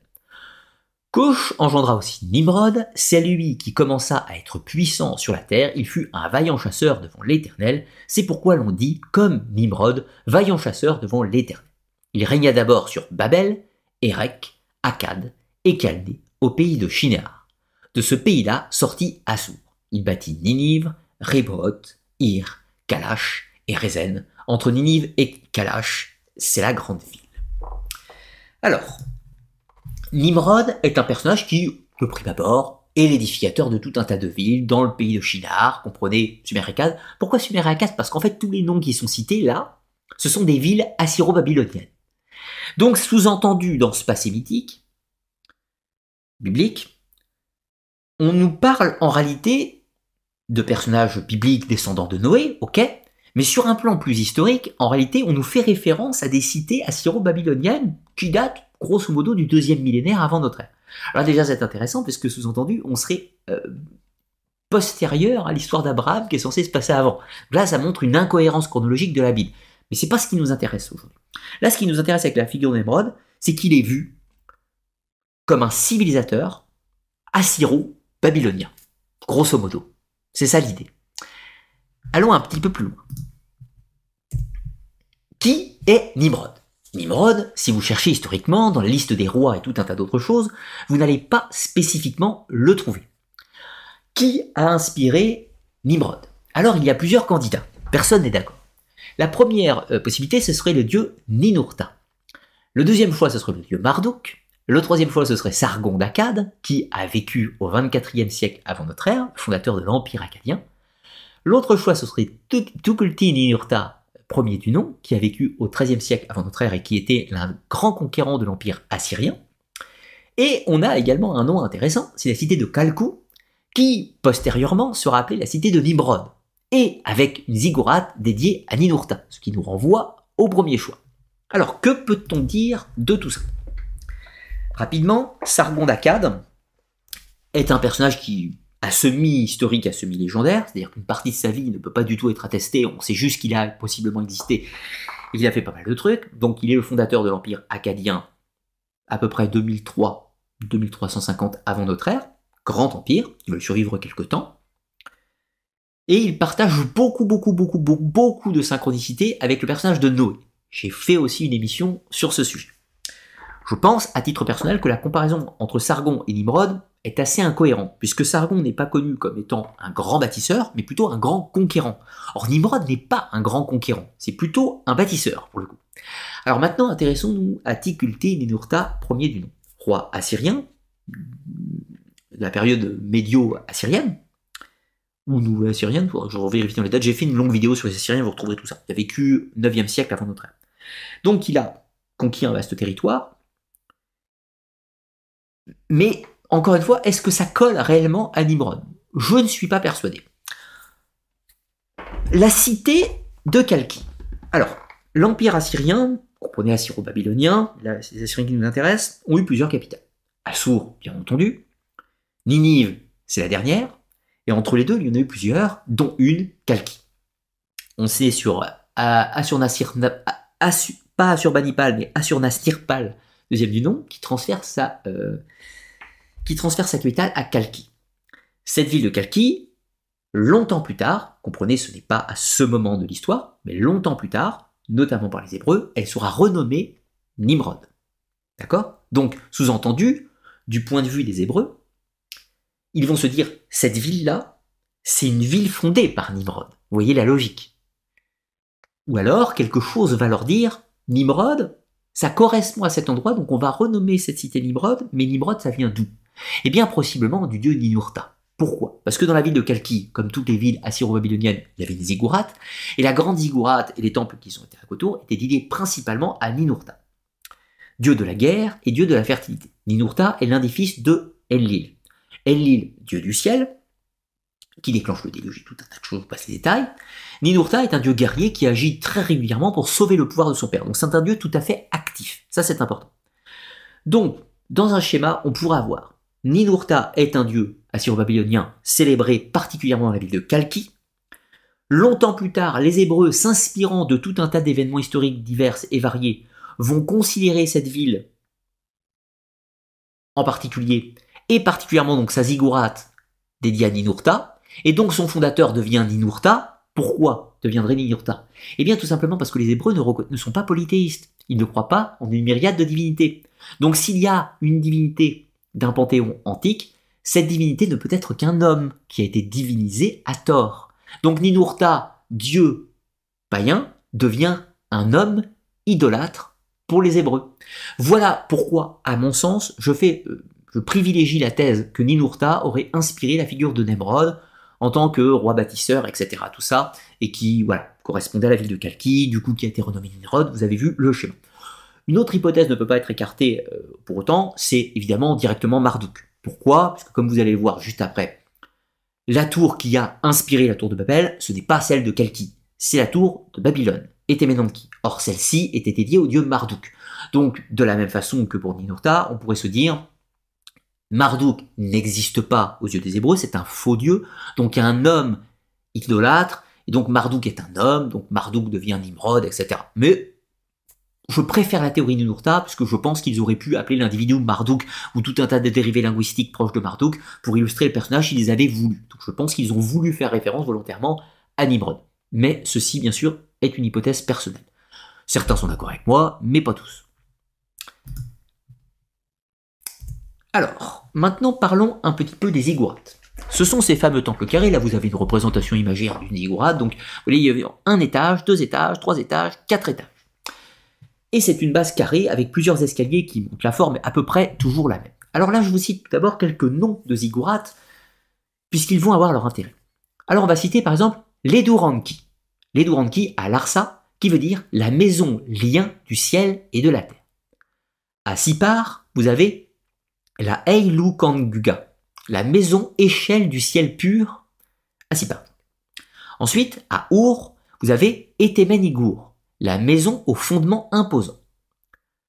À Lagash, par exemple, vous avez Leu euh, Bi, euh, Bi Minanki, la maison des sept quartiers du ciel et de la terre.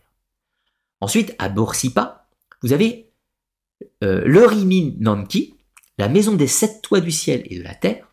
Euh, j'ai dû confonder, euh, j'ai eu un problème entre les deux titres, je me suis fait une petite erreur, je corrigerai en commentaire de la vidéo.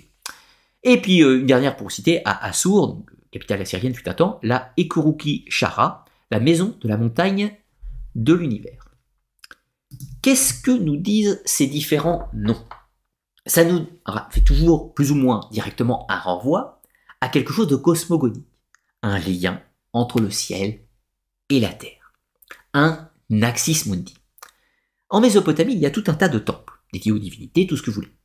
Mais les ziggourats ont une fonction particulière. Elles sont ce lieu théophanique, donc de manifestation de la divinité, qui sert d'échelle céleste qui relie le monde des hommes au monde des cieux. Donc, quand on prend le mythe biblique, qui dit que l'orgueil des hommes les a poussés à créer une tour pour rejoindre les cieux, oui, c'est bel et bien le but des Mésopotamiens, de créer une tour qui connecte le monde des hommes aux cieux. Sur ce point, les Hébreux n'ont pas tort de considérer que c'est leur objectif. Après, évidemment, les Hébreux considèrent que c'est un acte d'orgueil, alors que les Mésopotamiens, eux, considèrent que c'est très bien, puisque ça permet à la divinité de venir à eux et eux de s'élever à la divinité. Vous aurez compris l'idée. Dans les ziggourats, il y a en général deux temples. Un en bas et un en haut. La plupart des célébrations, pour les fidèles, ont lieu en bas. C'est ici que de temps en temps, on trouve la statue de la divinité. Ces peuples ne vénèrent pas la statue en tant que telle, mais la statue est censée être habitée par la divinité pendant un instant. Sauf que cette statue, elle n'est pas en permanence en bas de la ziggourate. Habituellement, elle est en haut, dans le temple haut, c'est-à-dire dans les cieux. Et de temps en temps, elle descend en bas dans le monde des hommes pour en faire profiter les fidèles. Donc, on a toujours cette idée d'ascenseur céleste entre les deux, et possiblement aussi avec le monde des morts, en l'occurrence.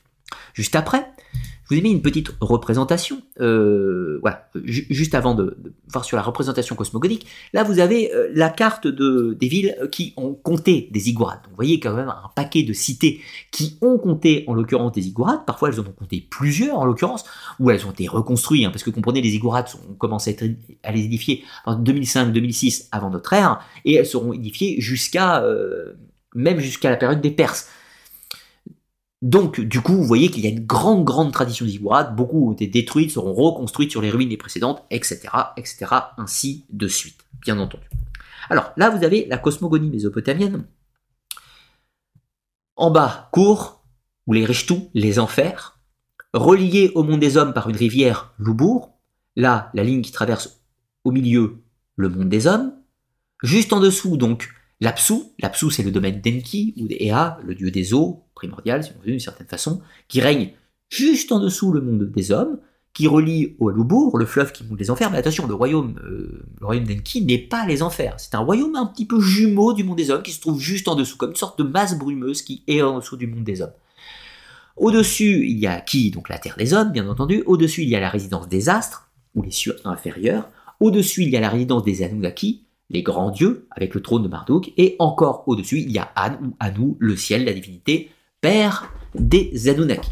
Or, une, axis mundi, c'est comme les montagnes qu'on voit sur le côté, ce sont des éléments qui relient le monde des hommes, les enfers et le ciel. Eh bien, les ziggourats sont construits par rapport à ce schéma cosmogonique.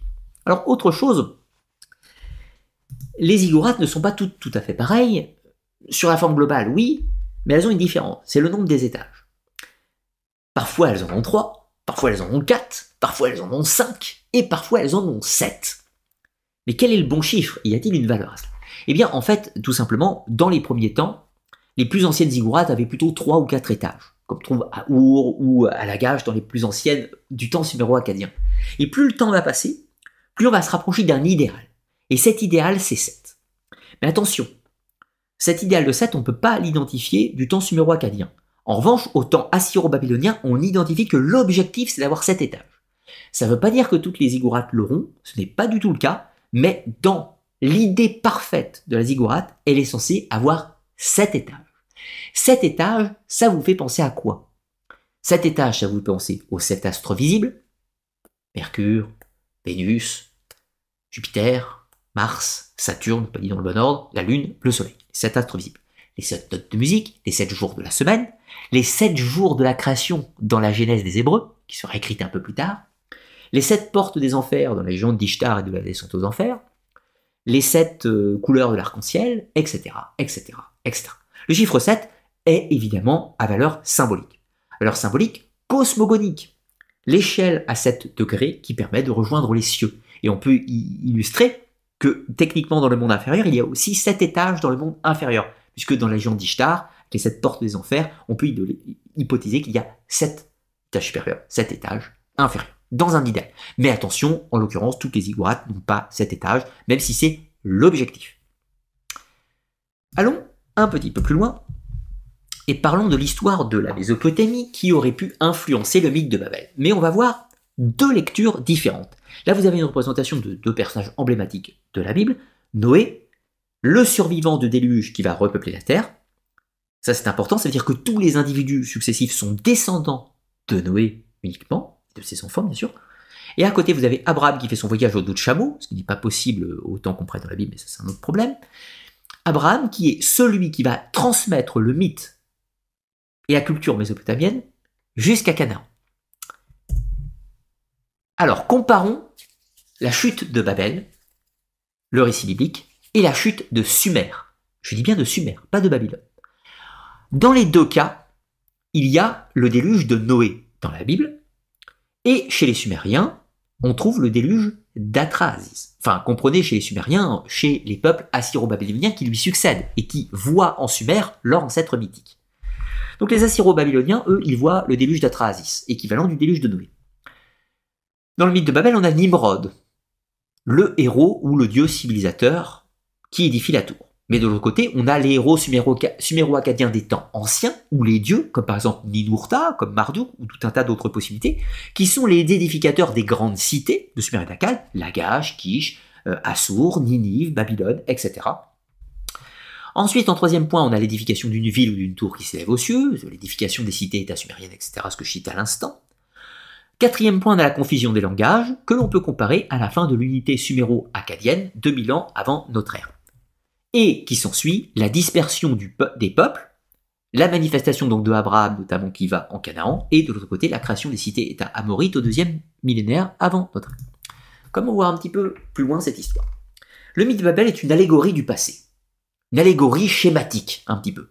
Du point de vue hébreu, il y a forcément Noé, puis ensuite on a une cité-État du modèle mésopotamien, mais c'est très mal, et avec un personnage central, c'est Nimrod.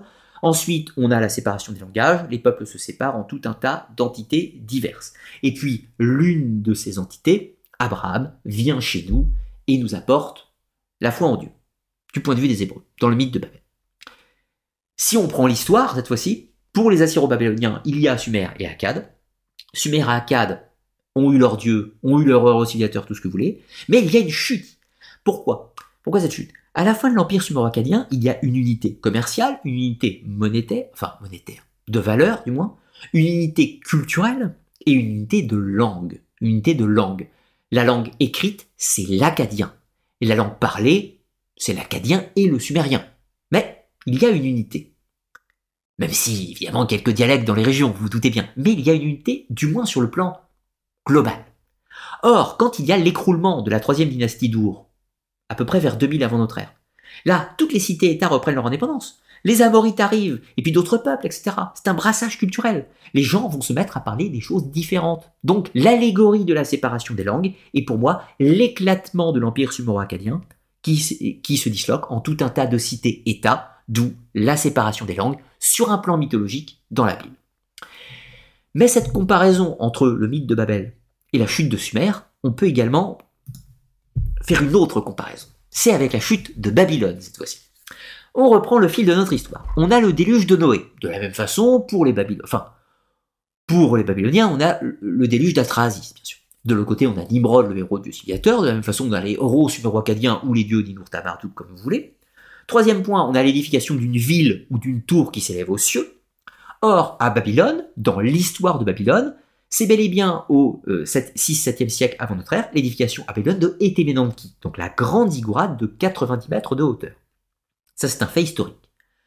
De l'autre côté, en point 4, on a la confusion des langues, et en point 4, dans l'histoire de Babylone, on a la fin de Babylone, la chute, et donc le retour des peuples chez eux, la dispersion des peuples, Abraham, dans le récit de Babel, et dans la chute de Babylone, c'est le retour des peuples chez eux, les Hébreux, les Phéniciens, etc. Donc l'éclatement de Babylone, l'arrivée des Perses, on retrouve un petit peu la même chose qu'à la fin de Sumer, l'idée qu'il y a un brassage, un mélange culturel et tout un tas d'entités euh, culturelles qui soit retournent chez elles ou se dispersent. Donc je vois une analogie double entre la chute de Sumer et la chute de Babylone, qui ont toutes deux pu nourrir la construction du mythe de Babel.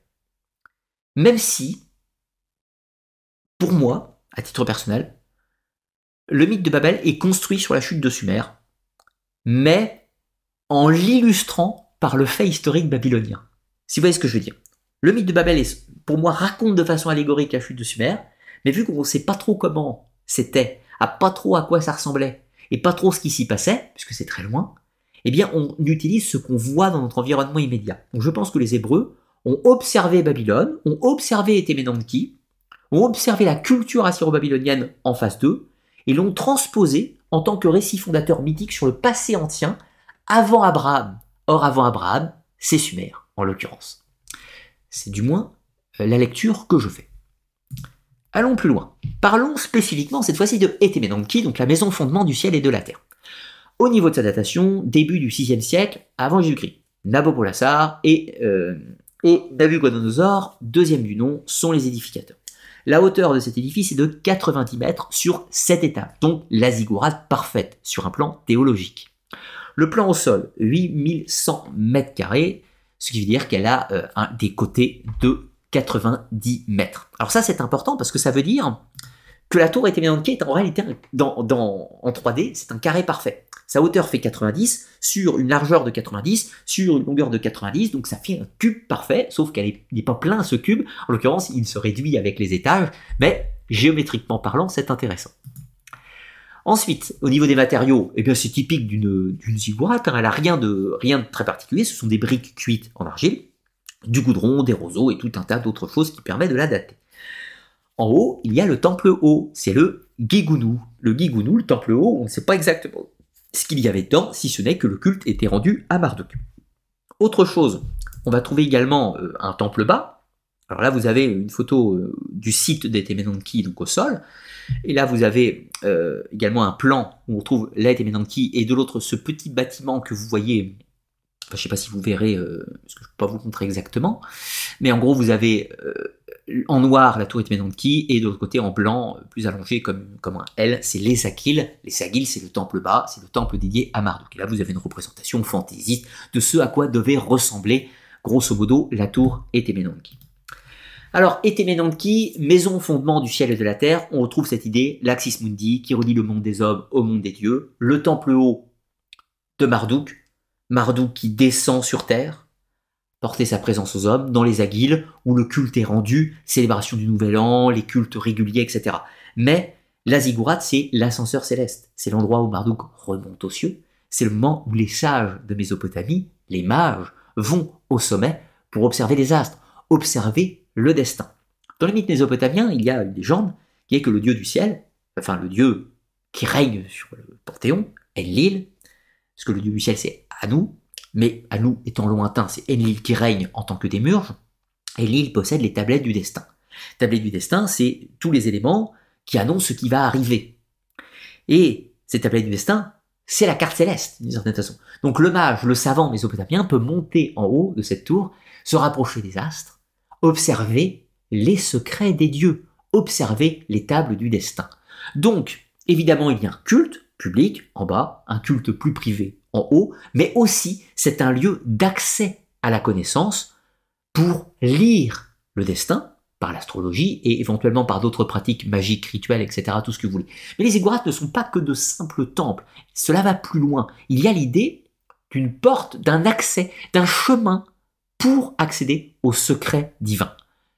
Les toucher, d'une certaine façon. Et donc, encore une fois, le mythe de Babel des Hébreux a raison, d'une certaine façon, sur le plan qu'il dit, oui, les hommes, dans leur orgueil, veulent monter aux cieux. Et oui, parfaitement, c'est exactement ce que voulaient faire les Mésopotamiens. La différence, c'est que l'aspect, le point de vue, n'est pas le même suivant où on se place. Les Hébreux vont dire c'est très mal de vouloir aller dérober le secret des cieux, les Mésopotamiens vont dire c'est très bien d'aller dérober le secret, euh, enfin d'aller toucher ou observer les secrets des dieux aux cieux. C'est la lecture qui est différente suivant là où on se place, mais sensiblement il raconte la même chose, si je puis dire. Allons un petit peu plus loin encore et on va arriver à la troisième partie. Alors là je vais faire, euh, une petite pause pour euh, répondre à vos questions. Donc je mets un petit message dans le chat au niveau timing, je, me défends plutôt bien. Ça fait une heure et demie qu'on a commencé euh, l'émission. Clac, je vais poster le lien du Tipeee pour ceux qui voudraient soutenir la Web TV. Je vous rappelle que le Tipeee vous permet en contrepartie euh, d'avoir accès aux académias, soit les vidéos privées, les vidéos privées un peu plus longues, un peu plus techniques, etc., qui vous permettent de rentrer dans les détails de tous ces différents sujets. Voilà, etc. Ceci étant dit. C'est pas obligatoire, bien évidemment. Ne faites que si vous en avez la possibilité et l'envie, bien entendu. Hein, rien d'obligatoire. Ne faites pas au-dessus de vos moyens. Mais un grand merci à tous ceux qui me soutiennent, bien sûr. Donc, je vais euh, attendre que vous posiez quelques questions, tout simplement. Voilà, je vais en profiter pour boire euh, une gorgée, parce que à force de parler, parler, parler. Eh bien, voilà, qu'on puisse attaquer la troisième partie dans de bonnes conditions, analyser un peu la symbolique, et en fait les, différentes lectures symboliques. C'est vraiment ce que je voulais vous amener déjà à ce stade. C'est-à-dire que le mythe de Babel, si on le prend, suivant vos croyances, suivant vos convictions, et suivant où vous vous placez, vous allez avoir obligatoirement une lecture différente de ce mythe. Et pourtant, c'est la même histoire. Mais la même histoire, si on est du point de vue où on se dit je suis croyant euh, de la religion juive, par exemple, Babel est le symbole même de l'orgueil. Mais si inversement vous êtes de l'autre côté et que vous pensez que le Dieu de la Bible est un démiurge malveillant, eh bien Babel devient le symbole de la tentative de liberté des hommes, donc la gloire humaine. C'est très délicat, suivant là où on se place. Et puis d'un autre côté, si vous êtes, je ne sais pas, euh, dans une religion lointaine, euh, maya, vous êtes dans les cultes mayas, ou scandinaves, ou chinois, peu importe, mais traditionnels, et donc l'édification d'un temple pour relier, se connecter à la divinité, vous allez dire la tour de Babel, mais en quoi c'est maléfique C'est un lieu théophanique où je peux entrer en résonance, en contact avec les grégores divins. Donc pour eux, ils vont pas voir, vont encore voir une chose différente sur le mythe de Babel en l'occurrence, en tant que symbole bien sûr. Alors, je vois que les premières questions ont été posées. Allons-y.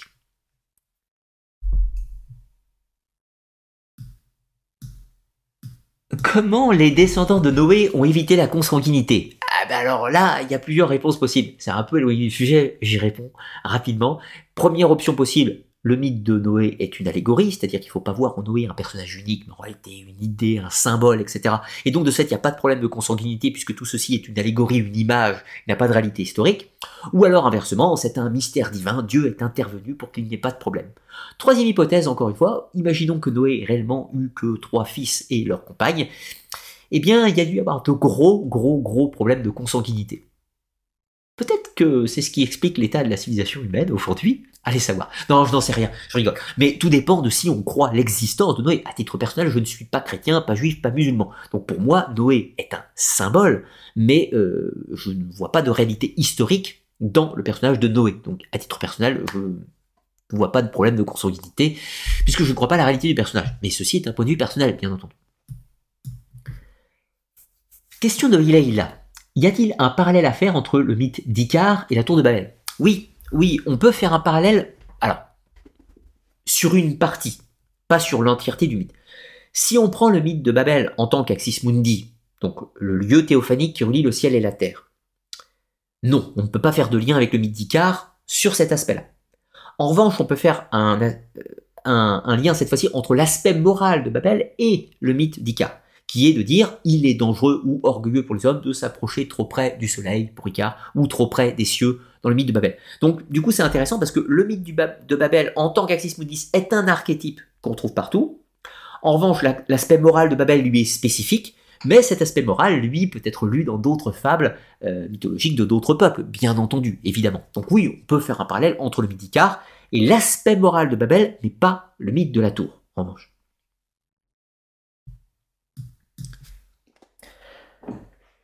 Est-ce que nous avons des écritures d'origine suméro-acadienne qui nous expliquent le principe de l'élévation un peu comme le corpus hermeticum Non, à ma connaissance, nous n'avons pas euh, ce type de texte. Je dis bien, à ma connaissance, je ne connais pas tout, il est possible que cela,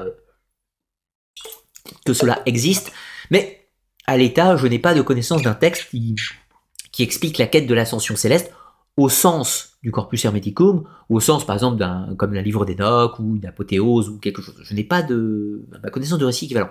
Des histoires de dieux qui descendent ou de démons qui, qui, montent et qui descendent, ça on en a, comme Ishtar qui descend aux enfers, etc. Mais, mais d'élévation divine dans les mythes mésopotamiens, non. Je n'en ai pas connaissance. Et il ne me semble pas qu'elles existent. Après, encore une fois, peut-être peut-être qu'elles existent, mais je ne le sais pas. Question de Monsieur A. Euh, L'Atlantide est-elle une sorte, euh, de Babel? Oui et non. Euh, L'Atlantide de Platon, je dis bien l'Atlantide de Platon, celle que j'étudie dans mon livre. Dans mon livre Arcana et mystères du monde, les civilisations oubliées, toute la partie 7 qui est dédiée à l'Atlantide, quand j'étudie dans mon livre l'Atlantide, c'est l'Atlantide de Platon. L'Atlantide de Platon n'a rien en commun avec le mythe de Babel.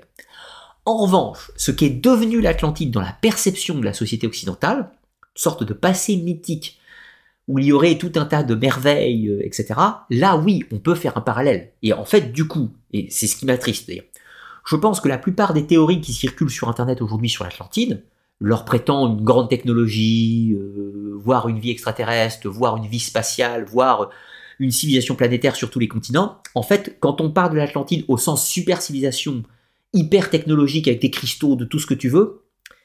Là, on est beaucoup plus en réalité sur le mythe de Babel que sur le mythe de l'Atlantide de Platon, en l'occurrence. Donc je pense que les gens qui cherchent ardemment l'Atlantide en tant que civilisation planétaire devraient plutôt chercher Babel que l'Atlantide. Ceci bien sûr un point de vue personnel. Mais sinon, non, les deux récits, au sens la légende de l'Atlantide dans les textes de Platon et la légende de Babel dans la Genèse et euh, les quelques textes qui en parlent, n'ont pas grand-chose en commun, en l'occurrence. La destruction n'est pas pour les mêmes raisons, etc. Il y a l'idée de l'orgueil des hommes qu'on trouve dans la destruction de l'Atlantide, de devenir orgueilleux, belliqueux, etc. On trouve l'idée, mais c'est pas une offense envers les dieux. Donc, on peut faire des rapprochements, mais c'est quand même, c'est quand même d'énormes raccourcis, quoi. C'est, comme dire, euh, tiens, euh, j'ai un canapé jaune et un avion jaune, et vu qu'ils sont tous les deux jaunes, c'est pareil, le canapé et l'avion. Non, c'est quand même très très différent. Eh bien, je pense que l'Atlantide et Babel, c'est là, c'est quand même largement plus différent que c'est pareil, si je puis dire.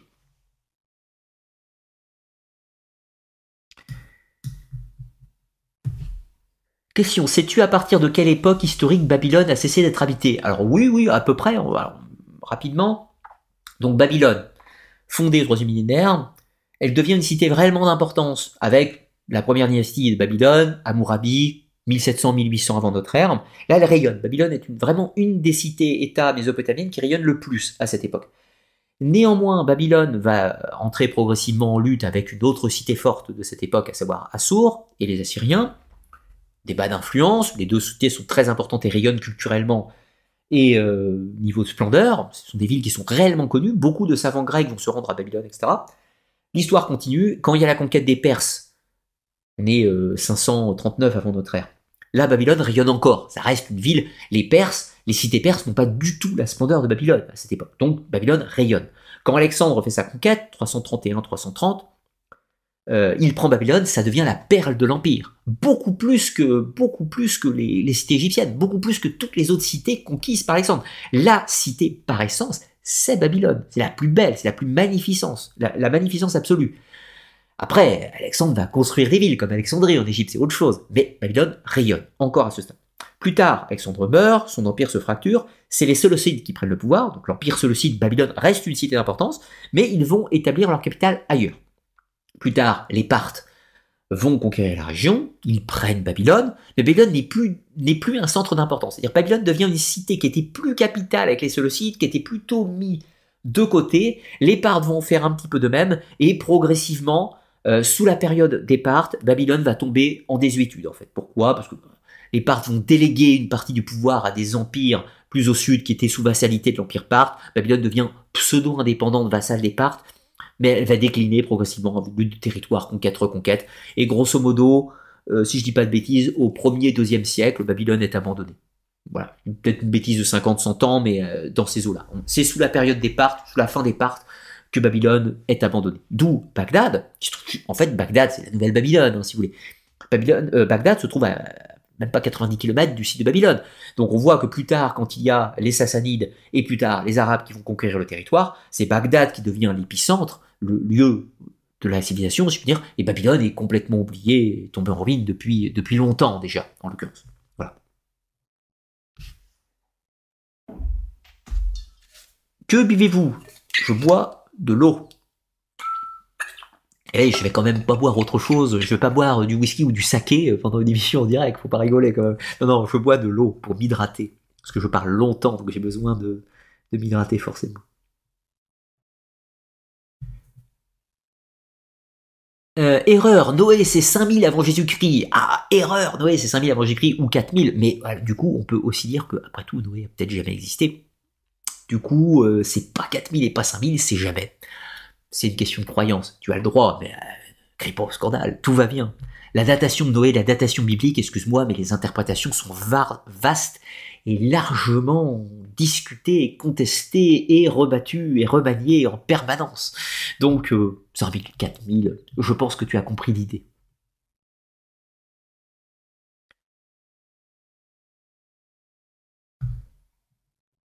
Alors,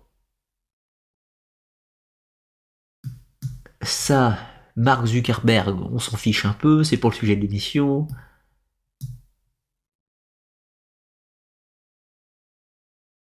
Euh, je sais pas si c'est pour moi la question, mais je vais y répondre. Est-ce que les panthéons babyloniens ont un dieu similaire à Thoth? Oui, oui, on, peut, enfin oui et non. En fait, Thoth, on peut le comparer à Enki sur certains aspects, sur son rôle civilisateur, d'assistance aux héros et, de dieu bienveillant dans pas mal d'aspects, mais on peut aussi le comparer à Nabu, Nabu qui est le dieu des scribes et de l'écriture en, Mésopotamie. Nabu, un fils de Marduk, en l'occurrence. Euh, c'est pas du copier-coller, hein. on n'a pas un équivalent stricto sensu du dieu Thoth euh, en Mésopotamie.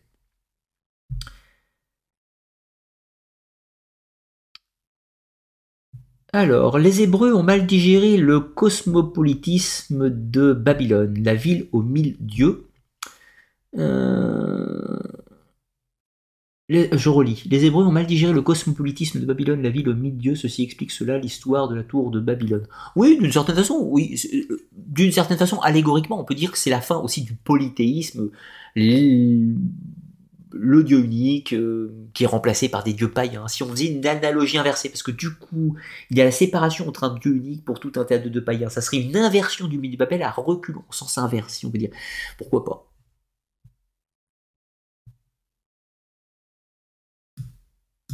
Euh, y a-t-il eu des fouilles archéologiques? Alexandre le Grand a-t-il pu s'inspirer de la tour de Babylone pour construire le phare d'Alexandrie? Euh, Oui et non. En fait, alors déjà Babylone est arrivé, passé par l'Égypte avant. Il a lancé le projet d'Alexandrie avant, donc euh, c'est plus ancien. En revanche, quand il arrive à Babylone, Alexandre le Grand veut faire plus ou moins la capitale de son empire. Et il a pour projet de restaurer la tour Etemenanki. Donc la tour Etemenanki, elle était là, mais sauf qu'elle était en ruine. Elle était abandonnée depuis longtemps, euh, personne ne s'en occupait plus, donc elle tombait progressivement, elle se délabrait. Et Alexandre le Grand a eu le projet de la restaurer Mais malheureusement, Alexandre le, euh, Alexandre le Grand étant mort un peu jeune, euh, ses successeurs n'ont pas poursuivi le projet de restauration de la tour Etemenanki. Sinon, peut-être qu'on aurait encore... Euh, la tour aurait été restaurée aurait pu trôner encore fièrement, telles les pyramides égyptiennes.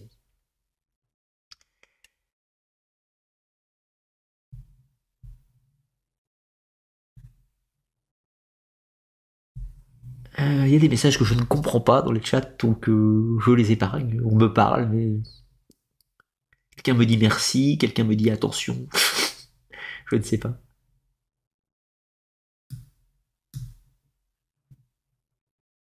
Est-ce que j'aborderai les calendriers? Oui, un jour, il faudra que je fasse une émission sur les calendriers spécifiquement. On ne va pas en parler ce soir, c'est un petit peu complexe de reprendre toute la généalogie, l'historique des calendriers. Question d'où vient la richesse de Babylone? Bah, Plusieurs raisons. C'est-à-dire que Babylone étant héritière de Sumer et d'Akkad, ça fait partie d'une des plus anciennes cités euh, de la Mésopotamie et donc par extension du monde.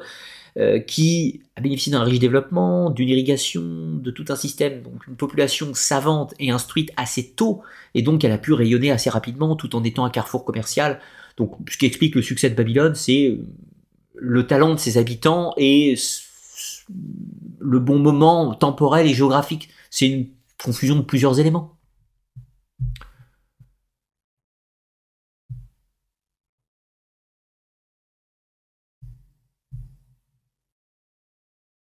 Je sens que je vais être obligé de bannir des gens dans le chat si vous continuez. Alors, je vais prendre encore une question.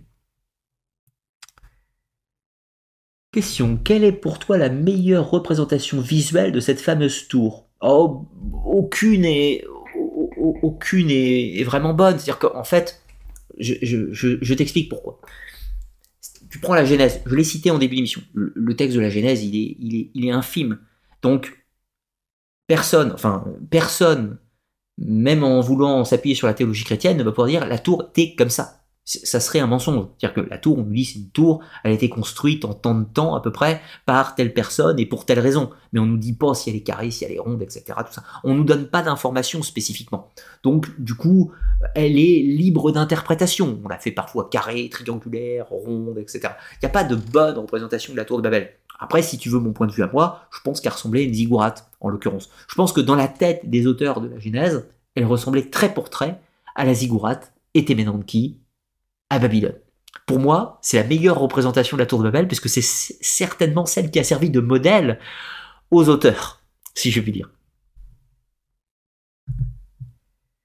Alors, on va reprendre pour la troisième partie de l'émission, le symbolisme et une analyse du mythe. Alors, on va l'aborder sous trois aspects. Le premier, c'est la tour de Babel au sens historique. Qu'est-ce qu'on peut en dire?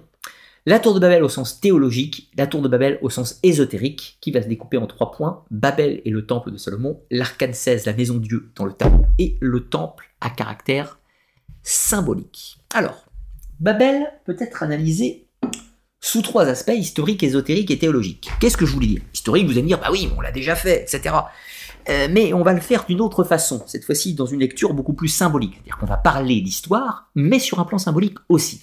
Ensuite, on va l'analyser sur le plan théologique, avec le différent point de vue, bien sûr, et l'analyse ésotérique qui va s'en suivre. Alors, sur un plan historique, la tour de Babel, au sens de la Genèse, n'a pas existé. Elle n'a pas existé dans sa forme littérale biblique. Elle n'a pas existé au temps euh, post-déluge entre, entre Noé et Abraham. Vous voyez, là, non. Historiquement, on ne peut pas le valider. Peut-être que oui, mais ça repose sur la croyance, pas sur des faits historiques. La croyance étant personnelle, ça ne me regarde plus. Donc, sur un plan purement historique, la tour de Babel n'a pas existé. En revanche, il y a des éléments qui lui ont servi d'inspiration. D'inspiration, principalement, la tour Téménanki à Babylone, et de façon beaucoup plus générale, les ziggourats de Mésopotamie. Ensuite, la tour, au-delà de la tour, la chute de Babel peut être assimilée soit à la chute de Babylone vaincue par les Perses, ou à la chute de Sumer et d'Akkad, qui s'écroule au profit des invasions des Amorites. Ça, c'est pour l'aspect historique, qui a servi d'inspiration au mythe de Babel. Mais, l'analyse historique, elle prend également un autre visage. C'est que la tour de Babel est bel et bien devenue un symbole. Et ce symbole, on va pouvoir le retrouver souvent. Très souvent. C'est-à-dire, reprenons le film. On nous dit, les hommes, très orgueilleux, très fiers d'eux-mêmes, voulant marquer l'histoire, voulant qu'on se souvienne d'eux. Retenez bien ces mots.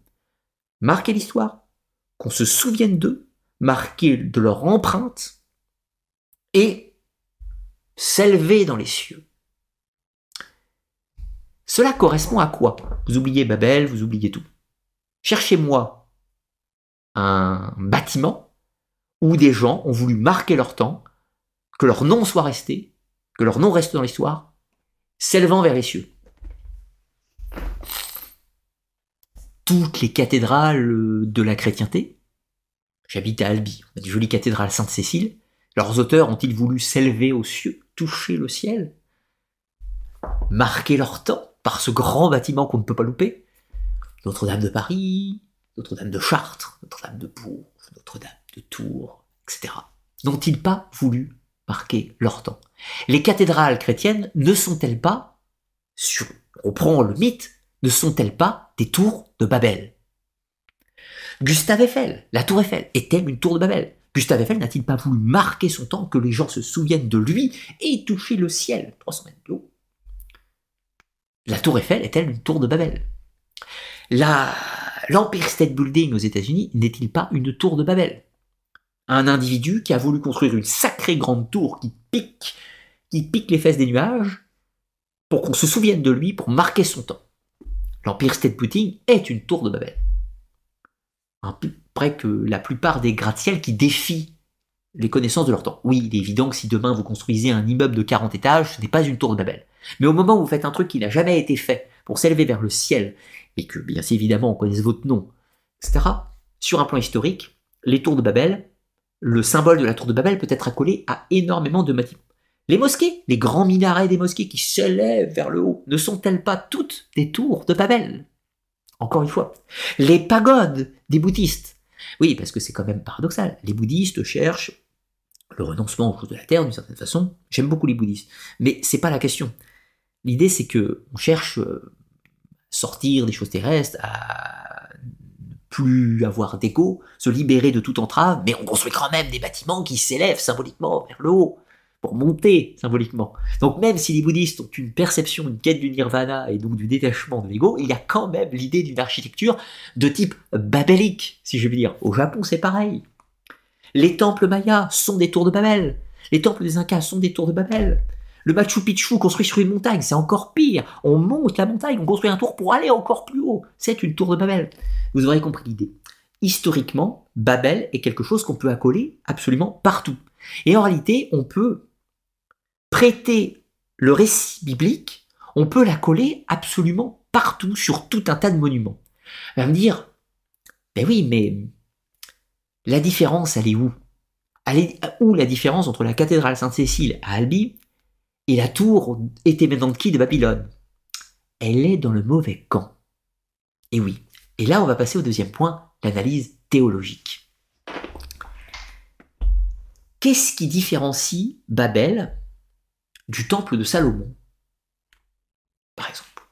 Eh bien, le temple de Salomon est un bâtiment qui s'élève très haut, très massivement. Bah, pas sous la forme d'une tour, certes, mais où on vénère le Dieu unique, c'est-à-dire le seul et unique véritable Dieu au point de vue des Hébreux. Or, qui c'est quoi? On vénère Marduk, c'est-à-dire un faux dieu, un dieu païen, une idole, un diable, tout ce que vous voulez. Donc en gros, qui, au sens la véritable tour historique, est un lieu maléfique, puisqu'on vénère le mauvais dieu. Une cathédrale chrétienne est un, n'est pas une tour de Babel, puisqu'on y vénère le bon Dieu. Vous voyez l'idée, l'analyse. Donc, ça c'est le gros problème. Dans les lieux de culte babéliques, pas la tour de Babel, les lieux de culte babéliques, c'est-à-dire qui reprennent l'idée de la tour de Babel, c'est-à-dire un homme qui veut marquer son temps, s'élever vers les cieux, etc. Je passe les détails. Là, du coup, euh, tant qu'on vénère le bon Dieu, ce n'est pas babélique, ce n'est pas une tour de Babel. Par contre, si on vénère le mauvais Dieu, exemple, pour un musulman, une cathédrale chrétienne est un lieu babélique, et pour un chrétien, une mosquée est un lieu babélique, si on voit l'idée. Pour un chrétien, une pagode bouddhiste est un lieu babélique, et pour un bouddhiste, bah lui, il s'en fiche dans l'absolu, parce que avec le principe des bodhisattvas, ça change rien. Mais vous voyez l'idée. Donc sur le plan théologique, il y a l'idée du mauvais temple et du bon temple. On en revient toujours au même. Si les euh, Mésopotamiens voyaient le temple de Salomon, ils n'auraient pas considéré que ce bâtiment était maléfique. Ils auraient considéré que ce bâtiment était dédié à un culte pour une divinité spécifique. Mais ça, c'est la grosse différence entre la lecture des religions abrahamiques. C'est vu qu'il n'y a qu'un Dieu unique, il ne peut y avoir qu'un sanctuaire dans la lecture des Hébreux, qu'un seul sanctuaire, et tous les autres, de ce fait, sont des lieux d'orgueil où on vénère de faux dieux. Et donc, par extension, théologiquement, le mythe de Babel, c'est le lieu qui s'oppose à Dieu. Donc pour une religion donnée, suivant celle où on se place, une tour de Babel devient tout lieu qui s'oppose à la divinité, si on peut dire. S'opposer à la divinité et de façon manifeste, visuelle, si l'on peut dire. Et de là, on arrive maintenant à l'analyse euh, ésotérique, si l'on peut dire. Si on reprend le mythe de Babel au sens des religions du livre, les hommes sont orgueilleux de vouloir s'élever au-dessus de leurs conditions. Donc tout le symbole de Babel, c'est basé sur l'orgueil des hommes. Et toute activité humaine qui devient orgueilleuse devient un symbole babélique. Ça peut être pour un bâtiment, mais ça peut être pour les manifestations d'orgueil dans le quotidien, pour tout un tas d'autres choses. Donc le mythe de Babel est intéressant par l'enseignement, c'est regarde ce que tu fais, c'est ton orgueil qui te fait faire cela, ce n'est pas bien, ce n'est pas vertueux, ce n'est pas moral, c'est ton orgueil, ton ego, ta tentation diverse et variée, qui te fait accomplir ces choses, ce qui est en contradiction avec la volonté divine. Ça, c'est la lecture sensiblement. Donc le mythe de Babel est intéressant sur le plan d'une théologie chrétienne, puisqu'il est un enseignement pour éviter certains actes. Mais si on se place dans une lecture ésotérique, on peut aussi considérer, dans une lecture plus gnostique, que au moment où on édifie la tour de Babel, un acte d'orgueil peut-être, les hommes veulent édifier une tour pour apprendre, pour se mettre en sécurité, pour édifier la civilisation. Et là, tout d'un coup, il y a quelqu'un qui leur tombe dessus, type mauvais démurge, pour déglinguer leur projet, les séparant entre eux, pour les faire renvoyer quasiment une vie nomade, et ils détruisent leur édifice. Donc, dans une lecture gnostique, on pourrait dire que, bah oui, mais cette divinité-là n'est pas le Dieu bon et d'amour, mais en réalité un démurge qui veut maintenir l'humanité dans l'ignorance. Et donc, dans une lecture gnostique, la tour de Babel devient le symbole de l'activité humaine, le symbole de l'opposition ou de la tentative pour se libérer du démurge malveillant, dans cette lecture-là. Dans une autre lecture ésotérique, on pourrait dire encore, un moment dans l'épisode biblique, vous avez Jacob. Jacob, fils d'Isaac, fils d'Abraham. Jacob, à un moment, fait un rêve, il rêve, et il affronte l'ange de Dieu, il a, il voit une échelle céleste. Donc il y a une échelle. Donc Jacob peut, par cette échelle, enfin voir, il observe des anges qui montent et qui descendent. Donc un axis mundi, un lieu qui relie le ciel et la terre. Une tour de Babel. La différence, c'est quoi? C'est que Babel l'a pas construit. Donc en gros, l'axis mundi dans la théologie hébraïque est de volonté divine, mais pas de volonté des hommes. Après, allons plus loin, encore une autre lecture. On peut dire aussi que l'ascension céleste doit se faire par l'esprit et non pas par les sciences ou le corps. C'est-à-dire que là, dans une quête d'éveil spirituel, de type Enoch, par exemple, livre d'Enoch, l'individu, par une quête, par une réflexion, par une quête mystique, je n'ai pas d'autre mot, va chercher à atteindre une sorte d'éveil spirituel ou d'illumination pour que son esprit puisse rejoindre les cieux. Son corps reste sur terre, mais lui sa nature spirituelle va se connecter aux cieux. Là, dans cette lecture-là, la tour de Babel est une du prix. Pourquoi? Eh bien parce que des humains qui n'ont pas de quête de l'éveil vont tenter de monter aux cieux sur un plan matérialiste, et donc physique. Et donc de ceci, il n'y a plus rien de spiritualité. Cela devient du consumérisme, du capitalisme, si on était dans la société moderne, si vous voulez. Donc du coup, Babel devient cette fois-ci, oui, bel et bien un single, non plus d'orgueil, mais de faiblesse spirituelle ou de personnes matérialistes qui n'ont plus de quête de spiritualité. Voyez l'idée? Donc Babel est un mythe multiforme, si vous voyez l'idée. Alors maintenant, reprenons une autre chose. Dans... Je vais aller plus loin pour le document. Dans les traditions ésotériques, notamment chez Rosicrucien, dans la franc-maçonnerie, dans d'autres courants, le temple de Salomon est régulièrement présent. Le temple de Salomon devient l'image parfaite du bâtiment mystique, et on a l'idée du bâtiment physique. Le bâtiment physique, on peut en discuter sur le plan historique. Est-ce qu'il a réellement existé? Non, etc. On fera une vidéo spécifique un jour sur le temple de Salomon. Mais dans tous les cas, pour par exemple les francs-maçons, le temple de Salomon, outre le bâtiment physique, devient un bâtiment mystique. Donc en fait, en allégorie, le temple de Salomon, c'est l'individu. L'individu va tenter de se construire par lui-même, construire ses fondations ses connaissances et tout un tas de choses dans une quête mystique. Une quête d'élévation mystique spirituelle, non pas d'orgueil matériel, contrairement à Babel.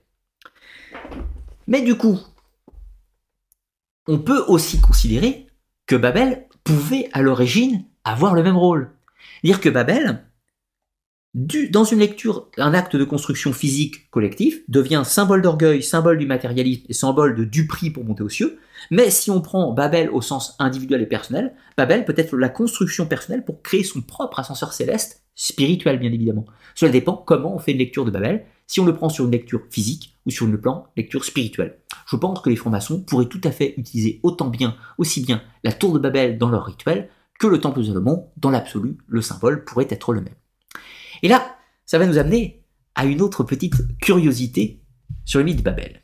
Vous avez peut-être déjà remarqué, euh, si vous êtes adepte du tarot, qu'on retrouve cette jolie arcane, la numéro 16, la tour, ou encore la foudre, ou encore la maison Dieu. Alors la maison Dieu, c'est un titre qui m'a toujours beaucoup, beaucoup, beaucoup, beaucoup intrigué. Euh, je vous le remets, excusez-moi. Euh, là, vous avez le tarot de Wirth. Le tarot de Wirth, on voit une tour foudroyée tarot, euh, le Rider White, enfin si ça prend pas le nom de Maison Dieu, mais le nom de tour, où on voit l'éclair divin qui frappe la tour. Là, c'est le tarot Nicolas Convert, tarot de Marseille type 2, on voit pareil le feu divin qui s'abat sur la tour, qui s'appelle Maison Dieu. Et là, vous avez le tarot faussement appelé le Charles VI, tarot le Gris Honneur. On voit une tour en flammes, ou détruite, plus ou moins, qui du moins mal en point, et qui ne porte pas de nom cette fois-ci. Alors, de coutume, il est à l'habitude de dire que, la tour euh, du tarot, la maison du, tarot, l'arcane 16, c'est la tour de Babel. La tour de Babel qui montre l'orgueil des hommes, qui croient avoir des fondations solides, mais qui tout d'un coup se fait terrasser par le feu divin et qui s'écroule le plus misérablement possible. Mais pourquoi du coup l'appeler maison Dieu? Ça c'est intéressant. Donc la maison de Dieu, le temple, Babel, Salomon peut-être plutôt, est détruite.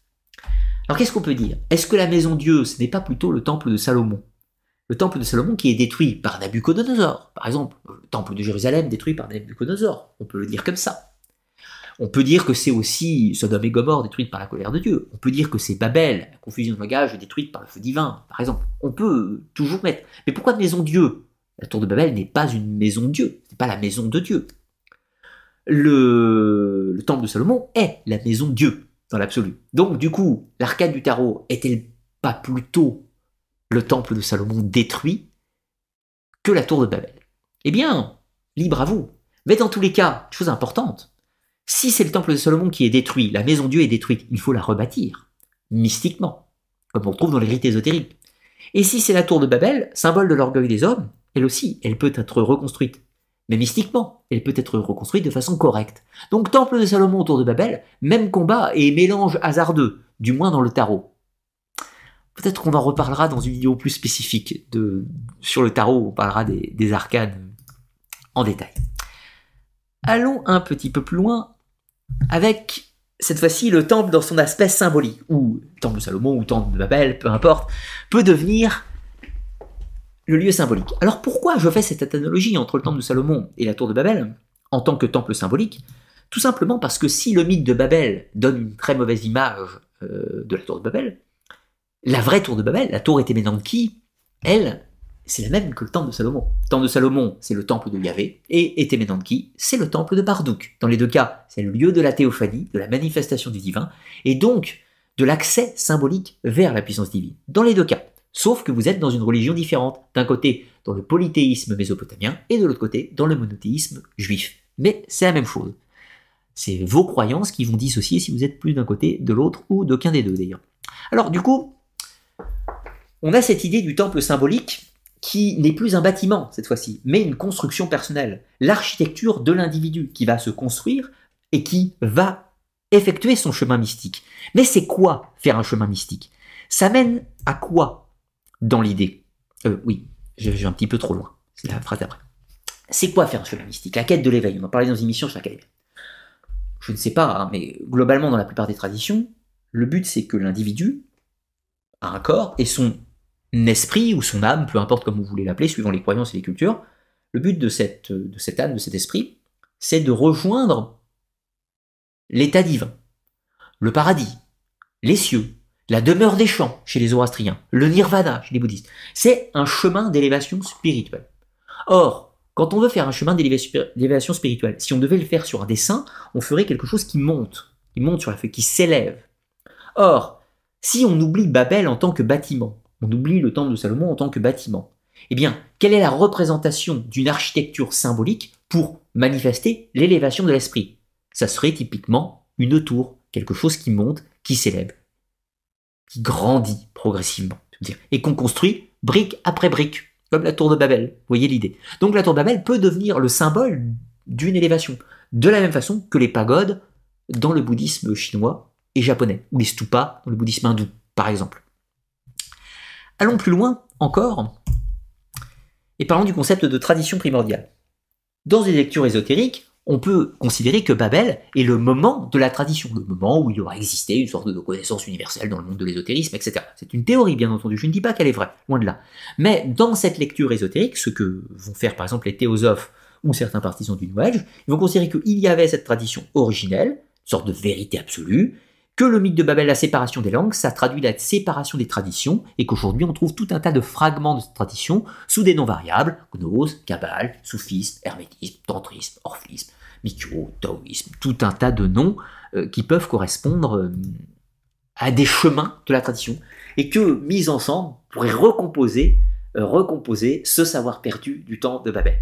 Mais ça revient toujours à la même question. Est-ce que le mythe de Babel raconte une histoire positive ou une histoire négative Et là, je serais tenté de vous dire que ça dépend. Ça dépend de ce que vous pensez. Je pense qu'on a abordé le sujet avec ces 5-6 lectures différentes du mythe de Babel, où on peut le voir en bien et on peut le voir en mal. C'est un mythe multiforme sans lecture fixe. Et en conclusion, on va aller plus loin. On va aller au-delà. Le mythe de Babel, dans la Bible, ça fait 8-9 lignes. Et sur ces 8-9 lignes, on vient de faire 2 heures. Peut-être que c'est simplement un récit des Hébreux pour illustrer un élément historique de la tour était qui, l'allégorie de la chute de Babylone ou de la chute de Sumer, bien sûr. Donc ces 8-9 lignes, on va tenter de les interpréter dans tout un tas de concepts philosophiques qui sont postérieurs à l'écriture de ce texte le moment où est composée la Genèse, les gens ont un but. Un but religieux, un but théologique, philosophique, culturel, tout ce que vous voulez. Mais là, ce qu'on vient de faire ce soir pendant deux heures, ce n'est pas du tout le but de l'écriture de la Genèse. Après, dès après l'écriture de la Genèse, plus tard, d'autres textes sont venus pour compléter, dire quelle est cette histoire, qu'est-ce qu'on peut dire de cette histoire, comment on peut l'interpréter, l'analyser, en tirer un symbole, un enseignement, une vérité? Une vérité. Et donc, de ce fait, on prend ce petit texte, et là, je le fais pour le mythe de Babel, mais on peut le faire pour tous les autres euh, éléments des textes religieux, de la Bible, du Coran, de, des stupas hindous, peu importe. On prend ce petit morceau de la Bible et on va l'interpréter, tenter de trouver quelque chose dedans. Et on va trouver quelque chose. Mais ce qu'on peut trouver, eh ben, ça peut être très différent d'un individu à l'autre. Moi, je peux vous dire, encore une fois, je me répète, on peut considérer que, bah oui, euh, les hommes sont orgueilleux, euh, la construction temporelle, qui veut s'élever au-dessus de la condition, Dieu les punit euh, à sa façon, mais sans les tuer, pour les disperser. Donc c'est un acte de clémence et de bienveillance, puisqu'il ne les tue pas. Il leur offre la capacité de se racheter en poursuivant leur vie, mais sans pouvoir continuer ses mauvaises actions. Donc il les empêche de pécher en les séparant. C'est gentil. Dans une deuxième lecture, c'est pareil, je vais dire oui, mais c'est quand même un gros salaud. Il est là, ils ont un projet, et il a peur qu'il puisse faire d'autres projets. C'est dans le texte, hein, il, ne pourrait, accomplir tout un tas de choses. Donc, il pourrait accomplir tout un tas de choses, il les empêche d'accomplir. Donc, il veut garder le pouvoir pour lui tout seul, et il les empêche de faire des choses. Donc là, on est dans une lecture négative. Troisième lecture, on peut encore considérer que bah, euh, c'est un démurge qui veut les séparer entre eux dans le but qu'ils restent à la vie nomade et que la sédentarisation, donc la ville, c'est quelque chose de péché. Il faut rester euh, un bédouin du désert, si je puis dire. C'est trois lectures différentes dans une lecture euh, théologique, si je puis dire. Et il y en a plein d'autres.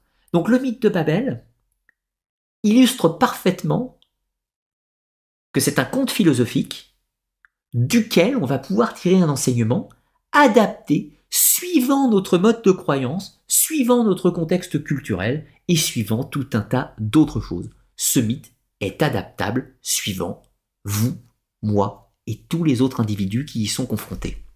Voilà pourquoi le mythe de Babel est intéressant, puisqu'il illustre parfaitement le fait que de quelque chose de tout petit, on va en faire des montagnes, si je puis dire. Une construction mentale extrêmement complexe. Et ce sera les derniers mots sur ce mythe, du moins pour le moment. Je vais répondre à vos questions si vous en avez euh, sur le chat. Si vous en avez sur le chat, je précise que je vais répondre aux questions qui ont attrait, qui ont rapport avec le mythe de Babel. Si vous avez des questions qui sortent de ce cadre, eh bien je n'y répondrai pas, euh, je n'y pas, répondrai pas forcément ce soir, puisque c'est pas le sujet d'émission. Petit point euh, en attendant vos questions, je vois que vous êtes 620 sur cette émission, ça fait très très plaisir. C'est un des records en direct de la chaîne hein, sur un sujet, je, savais que ça vous plairait le mythe de Babel, mais ça me fait quand même plaisir de, vous voir aussi nombreux. Alors un grand grand grand merci, euh, un grand merci à vous, bien sûr. Alors, je vais aller dans le chat, je remonte un tout petit peu, voir si vous avez des questions.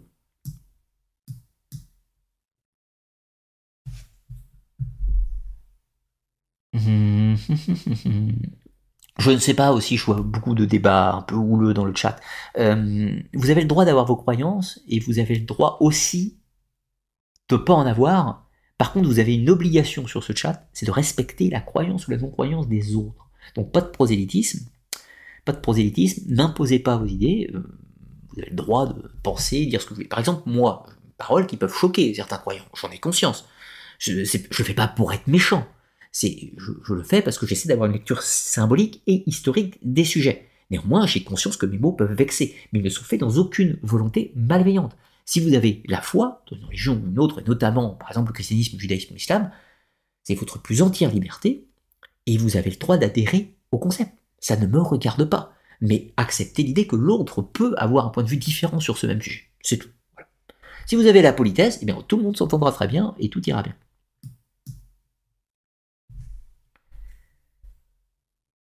Alors, euh, est-ce que vous avez des questions? Vous papotez beaucoup d'entre vous.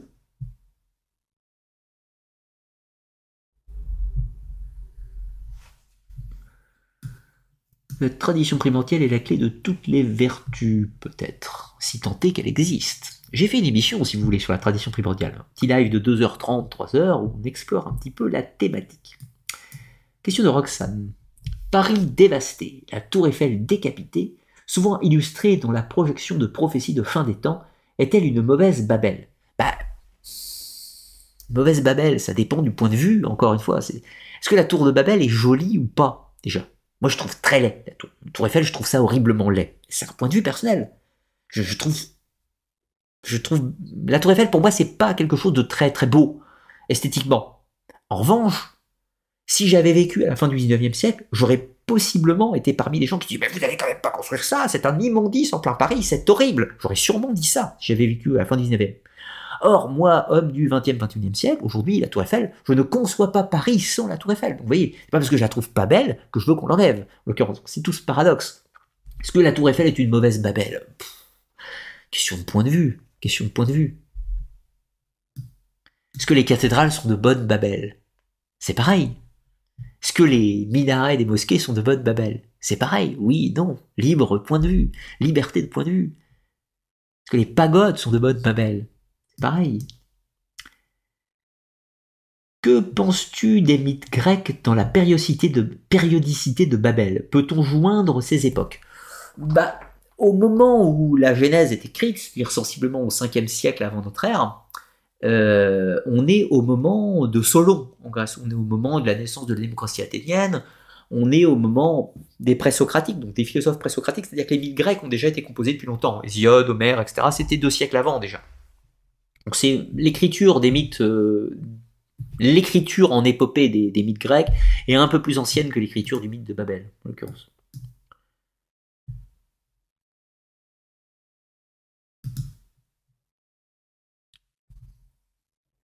Euh, question de Philippe.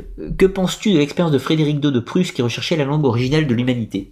On ne connaît pas bien l'histoire de Frédéric de Prusse qui recherchait la langue unique de l'humanité. En revanche, je suis pas le seul à l'avoir fait. Il y a beaucoup, beaucoup de gens qui ont recherché l'idée d'une langue mère de l'humanité, notamment dans un cadre ésotérique.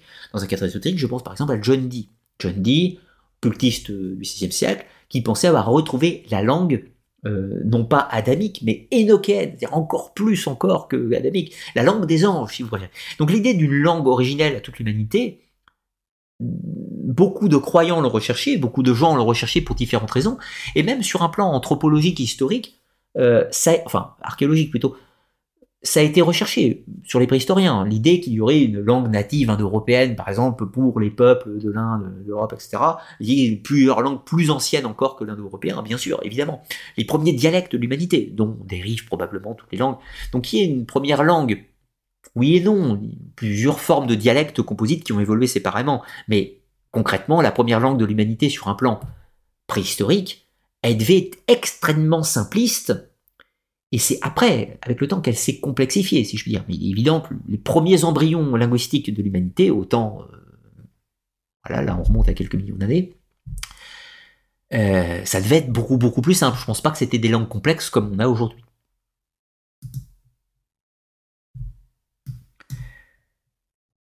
Très bonne émission, merci beaucoup Sayed. Euh, le développement personnel serait une quête vers la maison Dieu. Hmm, oui et non, ça dépend comment tu places ta quête de développement personnel. Quête de développement personnel, on est sur une lecture non religieuse, non spirituelle. On peut avoir une quête de développement personnel en étant parfaitement athée. On peut avoir une quête de développement personnel en étant irreligieux. On peut avoir une quête spirituelle sans une quête de développement personnel sans quête spirituelle. On peut avoir une quête de développement personnel qui soit de nature religieuse, de nature spirituelle. Un chrétien peut avoir une quête de développement personnel qui passe par sa religion. Un euh, zoroastrien en Iran peut avoir une quête de développement personnel qui passe par ses croyances religieuses.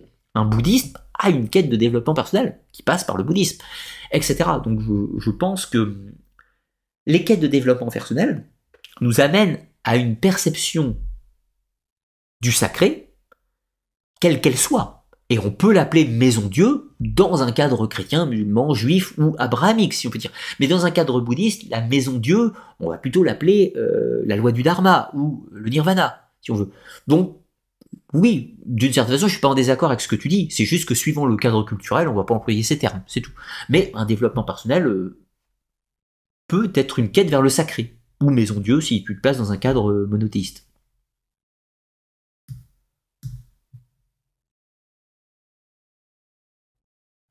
Question, l'hermétisme de l'aube dorée, la Golden Dawn, en gros tu veux dire j'imagine, a-t-elle aussi une clé de lecture sur le mythe de la tour de Babel? Alors, oui et non. Non, de prime abord, il n'y a pas de, lien direct avec Babel, du moins dans l'histoire de la Golden Dawn. En revanche, dans certains aspects de rituel, notamment le rituel des tours de guet, on peut faire une analogie, si on souhaite, avec le mythe de Babel. Mais ça reste un peu poussé et lointain. Vraiment, c'est pas marqué comme, comme référence. En revanche, euh, la Golden Dawn reprenant en partie les travaux de John Dee, donc sur les Nokéens, la langue des anges, eh bien de ce fait, ça nous renvoie au mythe de Babel sur la langue originelle, en l'occurrence. Donc, la Golden Dawn, même s'il s'intéresse pas outre mesure à Babel, il s'intéresse à l'avant Babel, donc à l'hypothétique tradition originelle, notamment linguistique.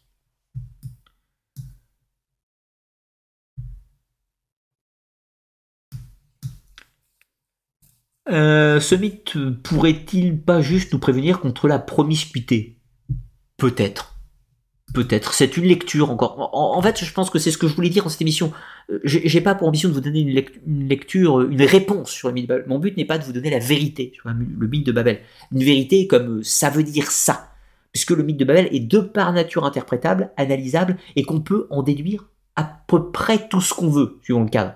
Donc, je pense que vouloir dire le mythe de Babel veut nous mettre en garde sur ça ou ça, je pense que c'est très réducteur de ce qu'est le mythe. À mon sens, bien sûr, hein, mais pourquoi pas cette réponse? C'est une convenable.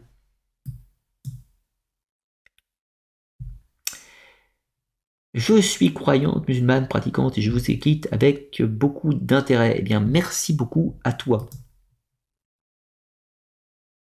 Restons ouverts, c'est ça qui est bien dans le débat. Eh bien, oui, je pense que tu as parfaitement raison. On peut communiquer quand on est respectueux d'autrui, et ça nous permet tous d'avancer avec nos désaccords, nos accords. Euh, Rousseau dit que les premières langues, au contraire, étaient imprécises et presque chantées. Probablement. Je n'ai pas suffisamment de connaissances sur la préhistoire et les premiers bols linguistiques, mais ça me semble cohérent. Les premières langues devaient plutôt ressembler à du chant, une sorte de litanie un petit peu assez simple en fait. Question Roxane, pourquoi illustre-t-on le plus souvent des prophéties catastrophiques avec la tour Eiffel? Bah tout simplement parce qu'elle symbolise Paris, et quand on veut montrer Paris détruite, type dans les films catastrophes, eh bien en fait si on montre une ville avec des immeubles détruits partout, on dit c'est où? Tu montres une tour Eiffel cassée, on dit c'est Paris. C'est comme si tu montres par exemple euh, le... Euh, j'allais dire... Euh, ah j'ai oublié son nom. Euh, le Taj Mahal en Inde. Tu montres le Taj Mahal cassé, tu dis Ah, c'est l'Inde. Le film Catastrophe nous montre l'Inde. C'est comme si tu montes les pyramides en Égypte. La Tour Eiffel, c'est le symbole de Paris, le symbole de la France, du coup, par extension. Et donc, du coup, quand tu veux montrer un film Catastrophe et que tu veux montrer Paris en flammes, bah, tu, tu casses la Tour Eiffel. C'est. C'est une facilité scénarique que beaucoup de gens utilisent, en fait, tout simplement. Que ce soit dans les livres ou dans les films.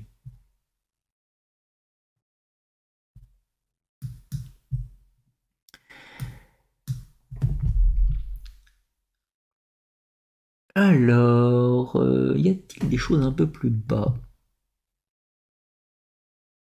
C'est marrant, euh, question de Laurent, enfin, c'est, marrant Ludovic, dans ma famille, on a toujours appelé la cathédrale d'Albi la tour de Babel. Euh, ben oui, en fait, la, cathédrale d'Albi, enfin cette ici, elle est, intéressante pour un point, intéressante pour plusieurs points. Déjà, c'est un bel édifice, euh, mais de l'extérieur extrêmement, extrêmement austère. Alors c'est vrai que quand on parle d'orgueil, la tour de Babel, l'orgueil, quand on regarde la cathédrale Sainte-Cécile, elle est imposante, mais de l'extérieur, elle est assez sobre. Elle ressemble à un vaisseau de guerre très dur, très austère. Donc, L'orgueil, ça va pour l'extérieur. Sauf qu'elle est grosse. Par contre, quand on rentre dedans, ça change tout. Là, c'est plus du tout, c'est plus du tout la sobriété, là, c'est, l'extravagance. Et notamment, la cathédrale d'Albi est intéressante puisqu'elle dispose d'une, euh, c'est la plus grande cathédrale construite en briques au monde, déjà, parce qu'elle est construite en briques, ce qui est assez rare, c'est typique du Sud. Euh, de plus, elle possède une fresque du jument dernier, c'est-à-dire paradis, enfer, etc., le jument des âmes, qui est la plus importante dans ce type d'édifice, donc inspiré largement par Dante d'ailleurs, donc c'est un, coup d'œil important à voir. Euh, une tour de Babel, je la verrais pas comme ça. En revanche, la cathédrale d'Albi euh, fut édifiée pour manifester la toute-puissance de l'Église catholique face à l'hérésie cathare qui était sur sa fin. Donc l'hérésie cathare était sur la fin, on a construit la cathédrale d'Albi pour le symbole de la puissance temporelle de l'Église. Puissance temporelle de l'Église. Un petit peu babélique toute cette histoire quand même. Mais bien sûr, bien sûr, tous les bâtiments euh, religieux où on cherche l'extravagance, la hauteur, sont des monuments qui entrent en conflit avec le mythe de Babel, si on était dans la théologie chrétienne, bien sûr. C'est tout le paradoxe.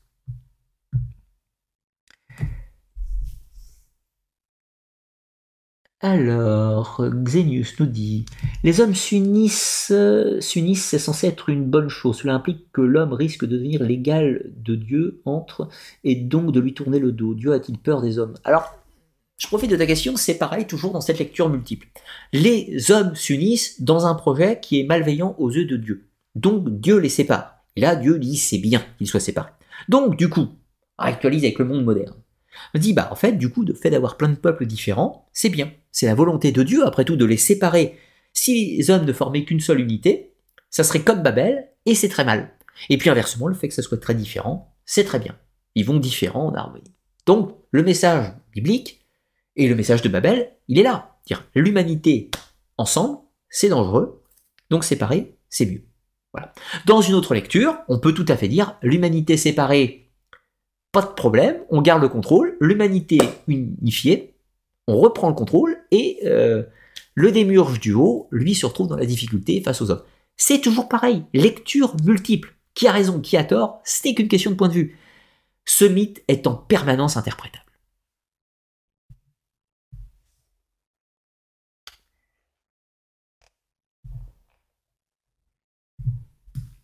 Alors, Verestime, est-ce que ce à quoi voulaient arriver les bâtisseurs en se faisant des noms est relatif en quoi que ce soit à ce pourquoi les chérubins ont interdit l'accès à l'enceinte sacrée à Adam?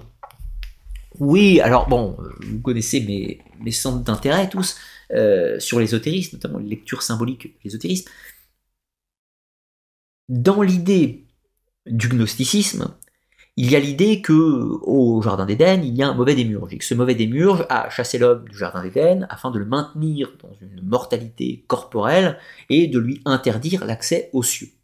De le séparer de sa nature spirituelle. De ce fait, évidemment, le chérubin aux portes du Jardin d'Éden a pour but d'empêcher à l'homme de retrouver sa nature divine, et tout comme dans cette lecture-là, évidemment, le mythe de Babel, les hommes tentent de retrouver leur nature divine en s'élevant aux cieux, et ils ne peuvent pas, puisque Dieu confond leur langage, afin qu'ils n'y parviennent pas. Donc dans ces lectures gnostiques, en effet, euh, le démur cherche à empêcher l'humanité de retrouver sa nature divine, par des moyens divers et variés. Mais dans cette lecture-là, c'est une des lectures seulement.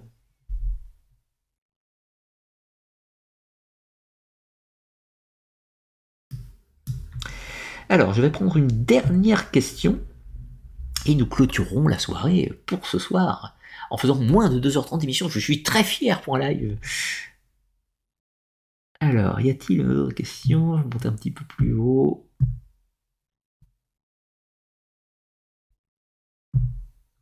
Euh, J'en ai pas vu, je ne prends pas du coup. Euh, pourrais-tu nous éclairer concernant la relation entre Kundalini et Babel et aussi Babel aurait pu être une bibliothèque? Ouais, c'est intéressant comme question. tu ouvres un autre sujet, mais bon, c'est la dernière, alors on va y aller. Bon, la Kundalini, assez rapidement, c'est un concept de l'hindouisme, enfin de l'Inde du moins, dans le tantrisme, le yoga, etc. D'une énergie, racine, qui part de la terre, qui traverse le corps pour s'élever via les sept nœuds d'énergie, les sept chakras, pour rejoindre les cieux. Donc c'est un chemin d'éveil spirituel, donc chemin de l'énergie qui nous amène à la spiritualité, par des étapes. Il y a l'idée d'une force octonienne qui part de la Terre, terrestre, et qu'est-ce que ça veut dire les forces octoniennes? Les forces octoniennes dans la lecture, c'est les forces qui sont passionnelles, le désir, les pulsions, la colère. Ça veut pas dire que c'est mauvais, les forces octoniennes, c'est les forces brutes, peut-on dire. Or, elles doivent, ces forces brutes, être catalysées pour monter en synergie, et plus elles montent, plus elles se purifient, plus elles s'ordonnent, plus elles se structurent, pour devenir les forces ouraniennes à la fin, qui elles sont non plus chaotiques, mais ordonnées. D'où le terme que trouve chez les formations, le ordo chaos, de l'ordre, euh, de du chaos va naître l'ordre, etc. C'est typiquement dans les mêmes lectures que la Kundalini. Donc, cette énergie qui monte du sol pour s'élever vers le sommet. Évidemment, on retrouve la notion d'une ascension comme Babel, comme le caducée, c'est double serpent. Dans Babel, on ne trouve pas l'histoire de serpent, on ne trouve pas aussi une notion d'énergie. En fait, Babel est un mythe plutôt matérialiste. Sur plan qu'il n'y a pas de référence à des étapes, pas de référence à des étages non plus. Vous savez, les ziggourats ont sept étages, comme était Ménanki. Mais la tour de Babel, les Hébreux, et c'est là que ça nous montre que les Hébreux n'ont pas saisi les, euh, ont pas saisi les, temples. Les Hébreux ont parlé de la tour comme quoi un acte d'orgueil. Pardon, excusez-moi. Un acte d'orgueil, et c'est très mal mais ils n'ont pas saisi toute la portée symbolique et l'analyse théologique mésopotamienne. En fait, ils ne sont pas embêtés avec ça, ils ont juste dit c'est très mal et il faut pas le faire. Voilà. Le lien avec la Kundalini, oui, par rapport à la notion d'ascension, sauf que je ne pense pas que le mythe de Babel, à l'origine, pour les Hébreux, soit vu comme quelque chose d'intéressant. Les Hébreux, ils mettent ce mythe dans une lecture cosmogonique pour expliquer pourquoi les peuples sont différents, et ils disent voilà, c'était des idolâtres et c'était pas bien, mais il n'y a pas de portée en fait très profonde dans la Genèse. À la base, il n'y a pas de portée du tout, même dans la tour de Babel. C'est a posteriori qu'on a fait des analyses complexes dans tous les sens. Et après, en analyse complexe, on peut reprendre, on faire des liens avec euh, le principe de l'ascension de l'énergie dans la Kundalini. Mais c'est a posteriori, ça n'a pas rapport avec le mythe de Babel à sa base, si je puis dire. Aujourd'hui, ça serait une des multiples lectures possibles euh, du mythe. Mais du coup, il sera beaucoup plus intéressant de s'intéresser au mythe de la Kundalini, au concept énergétique de la Kundalini, plutôt que de s'intéresser au mythe de Babel. À mon sens, c'est plus une perte de temps. Il vaut mieux travailler directement avec le concept, le concept euh, tantrique, plutôt que de s'embêter avec le mythe de Babel qui est multiple d'interprétations. Le mythe de Babel, à mon sens, est, d'un très mauvais usage dans une quête, euh, dans une quête mystique, puisqu'il est, il est trop interprétable, il est trop libre d'interprétation, trop polyvalent, trop polymorphe et du coup, c'est trop ouvert, et quand c'est trop ouvert, il n'y a plus de structure, et on en fait ce qu'on veut, et n'importe quoi. Je pense qu'il y a des mythes qui sont beaucoup plus intéressants sur quand on a une quête mystique, un chemin d'éveil, etc., divers et variés, volonté personnelle, bien sûr. Je pense que le mythe de Babel est pas, est pas facile d'usage. Il est pas facile d'usage. Il vaut mieux utiliser directement le concept Kundalini, directement le concept du caducé, directement les concepts hermétiques, ou même, euh, même par exemple, certains concepts euh, qu'on va retrouver avec euh, ah,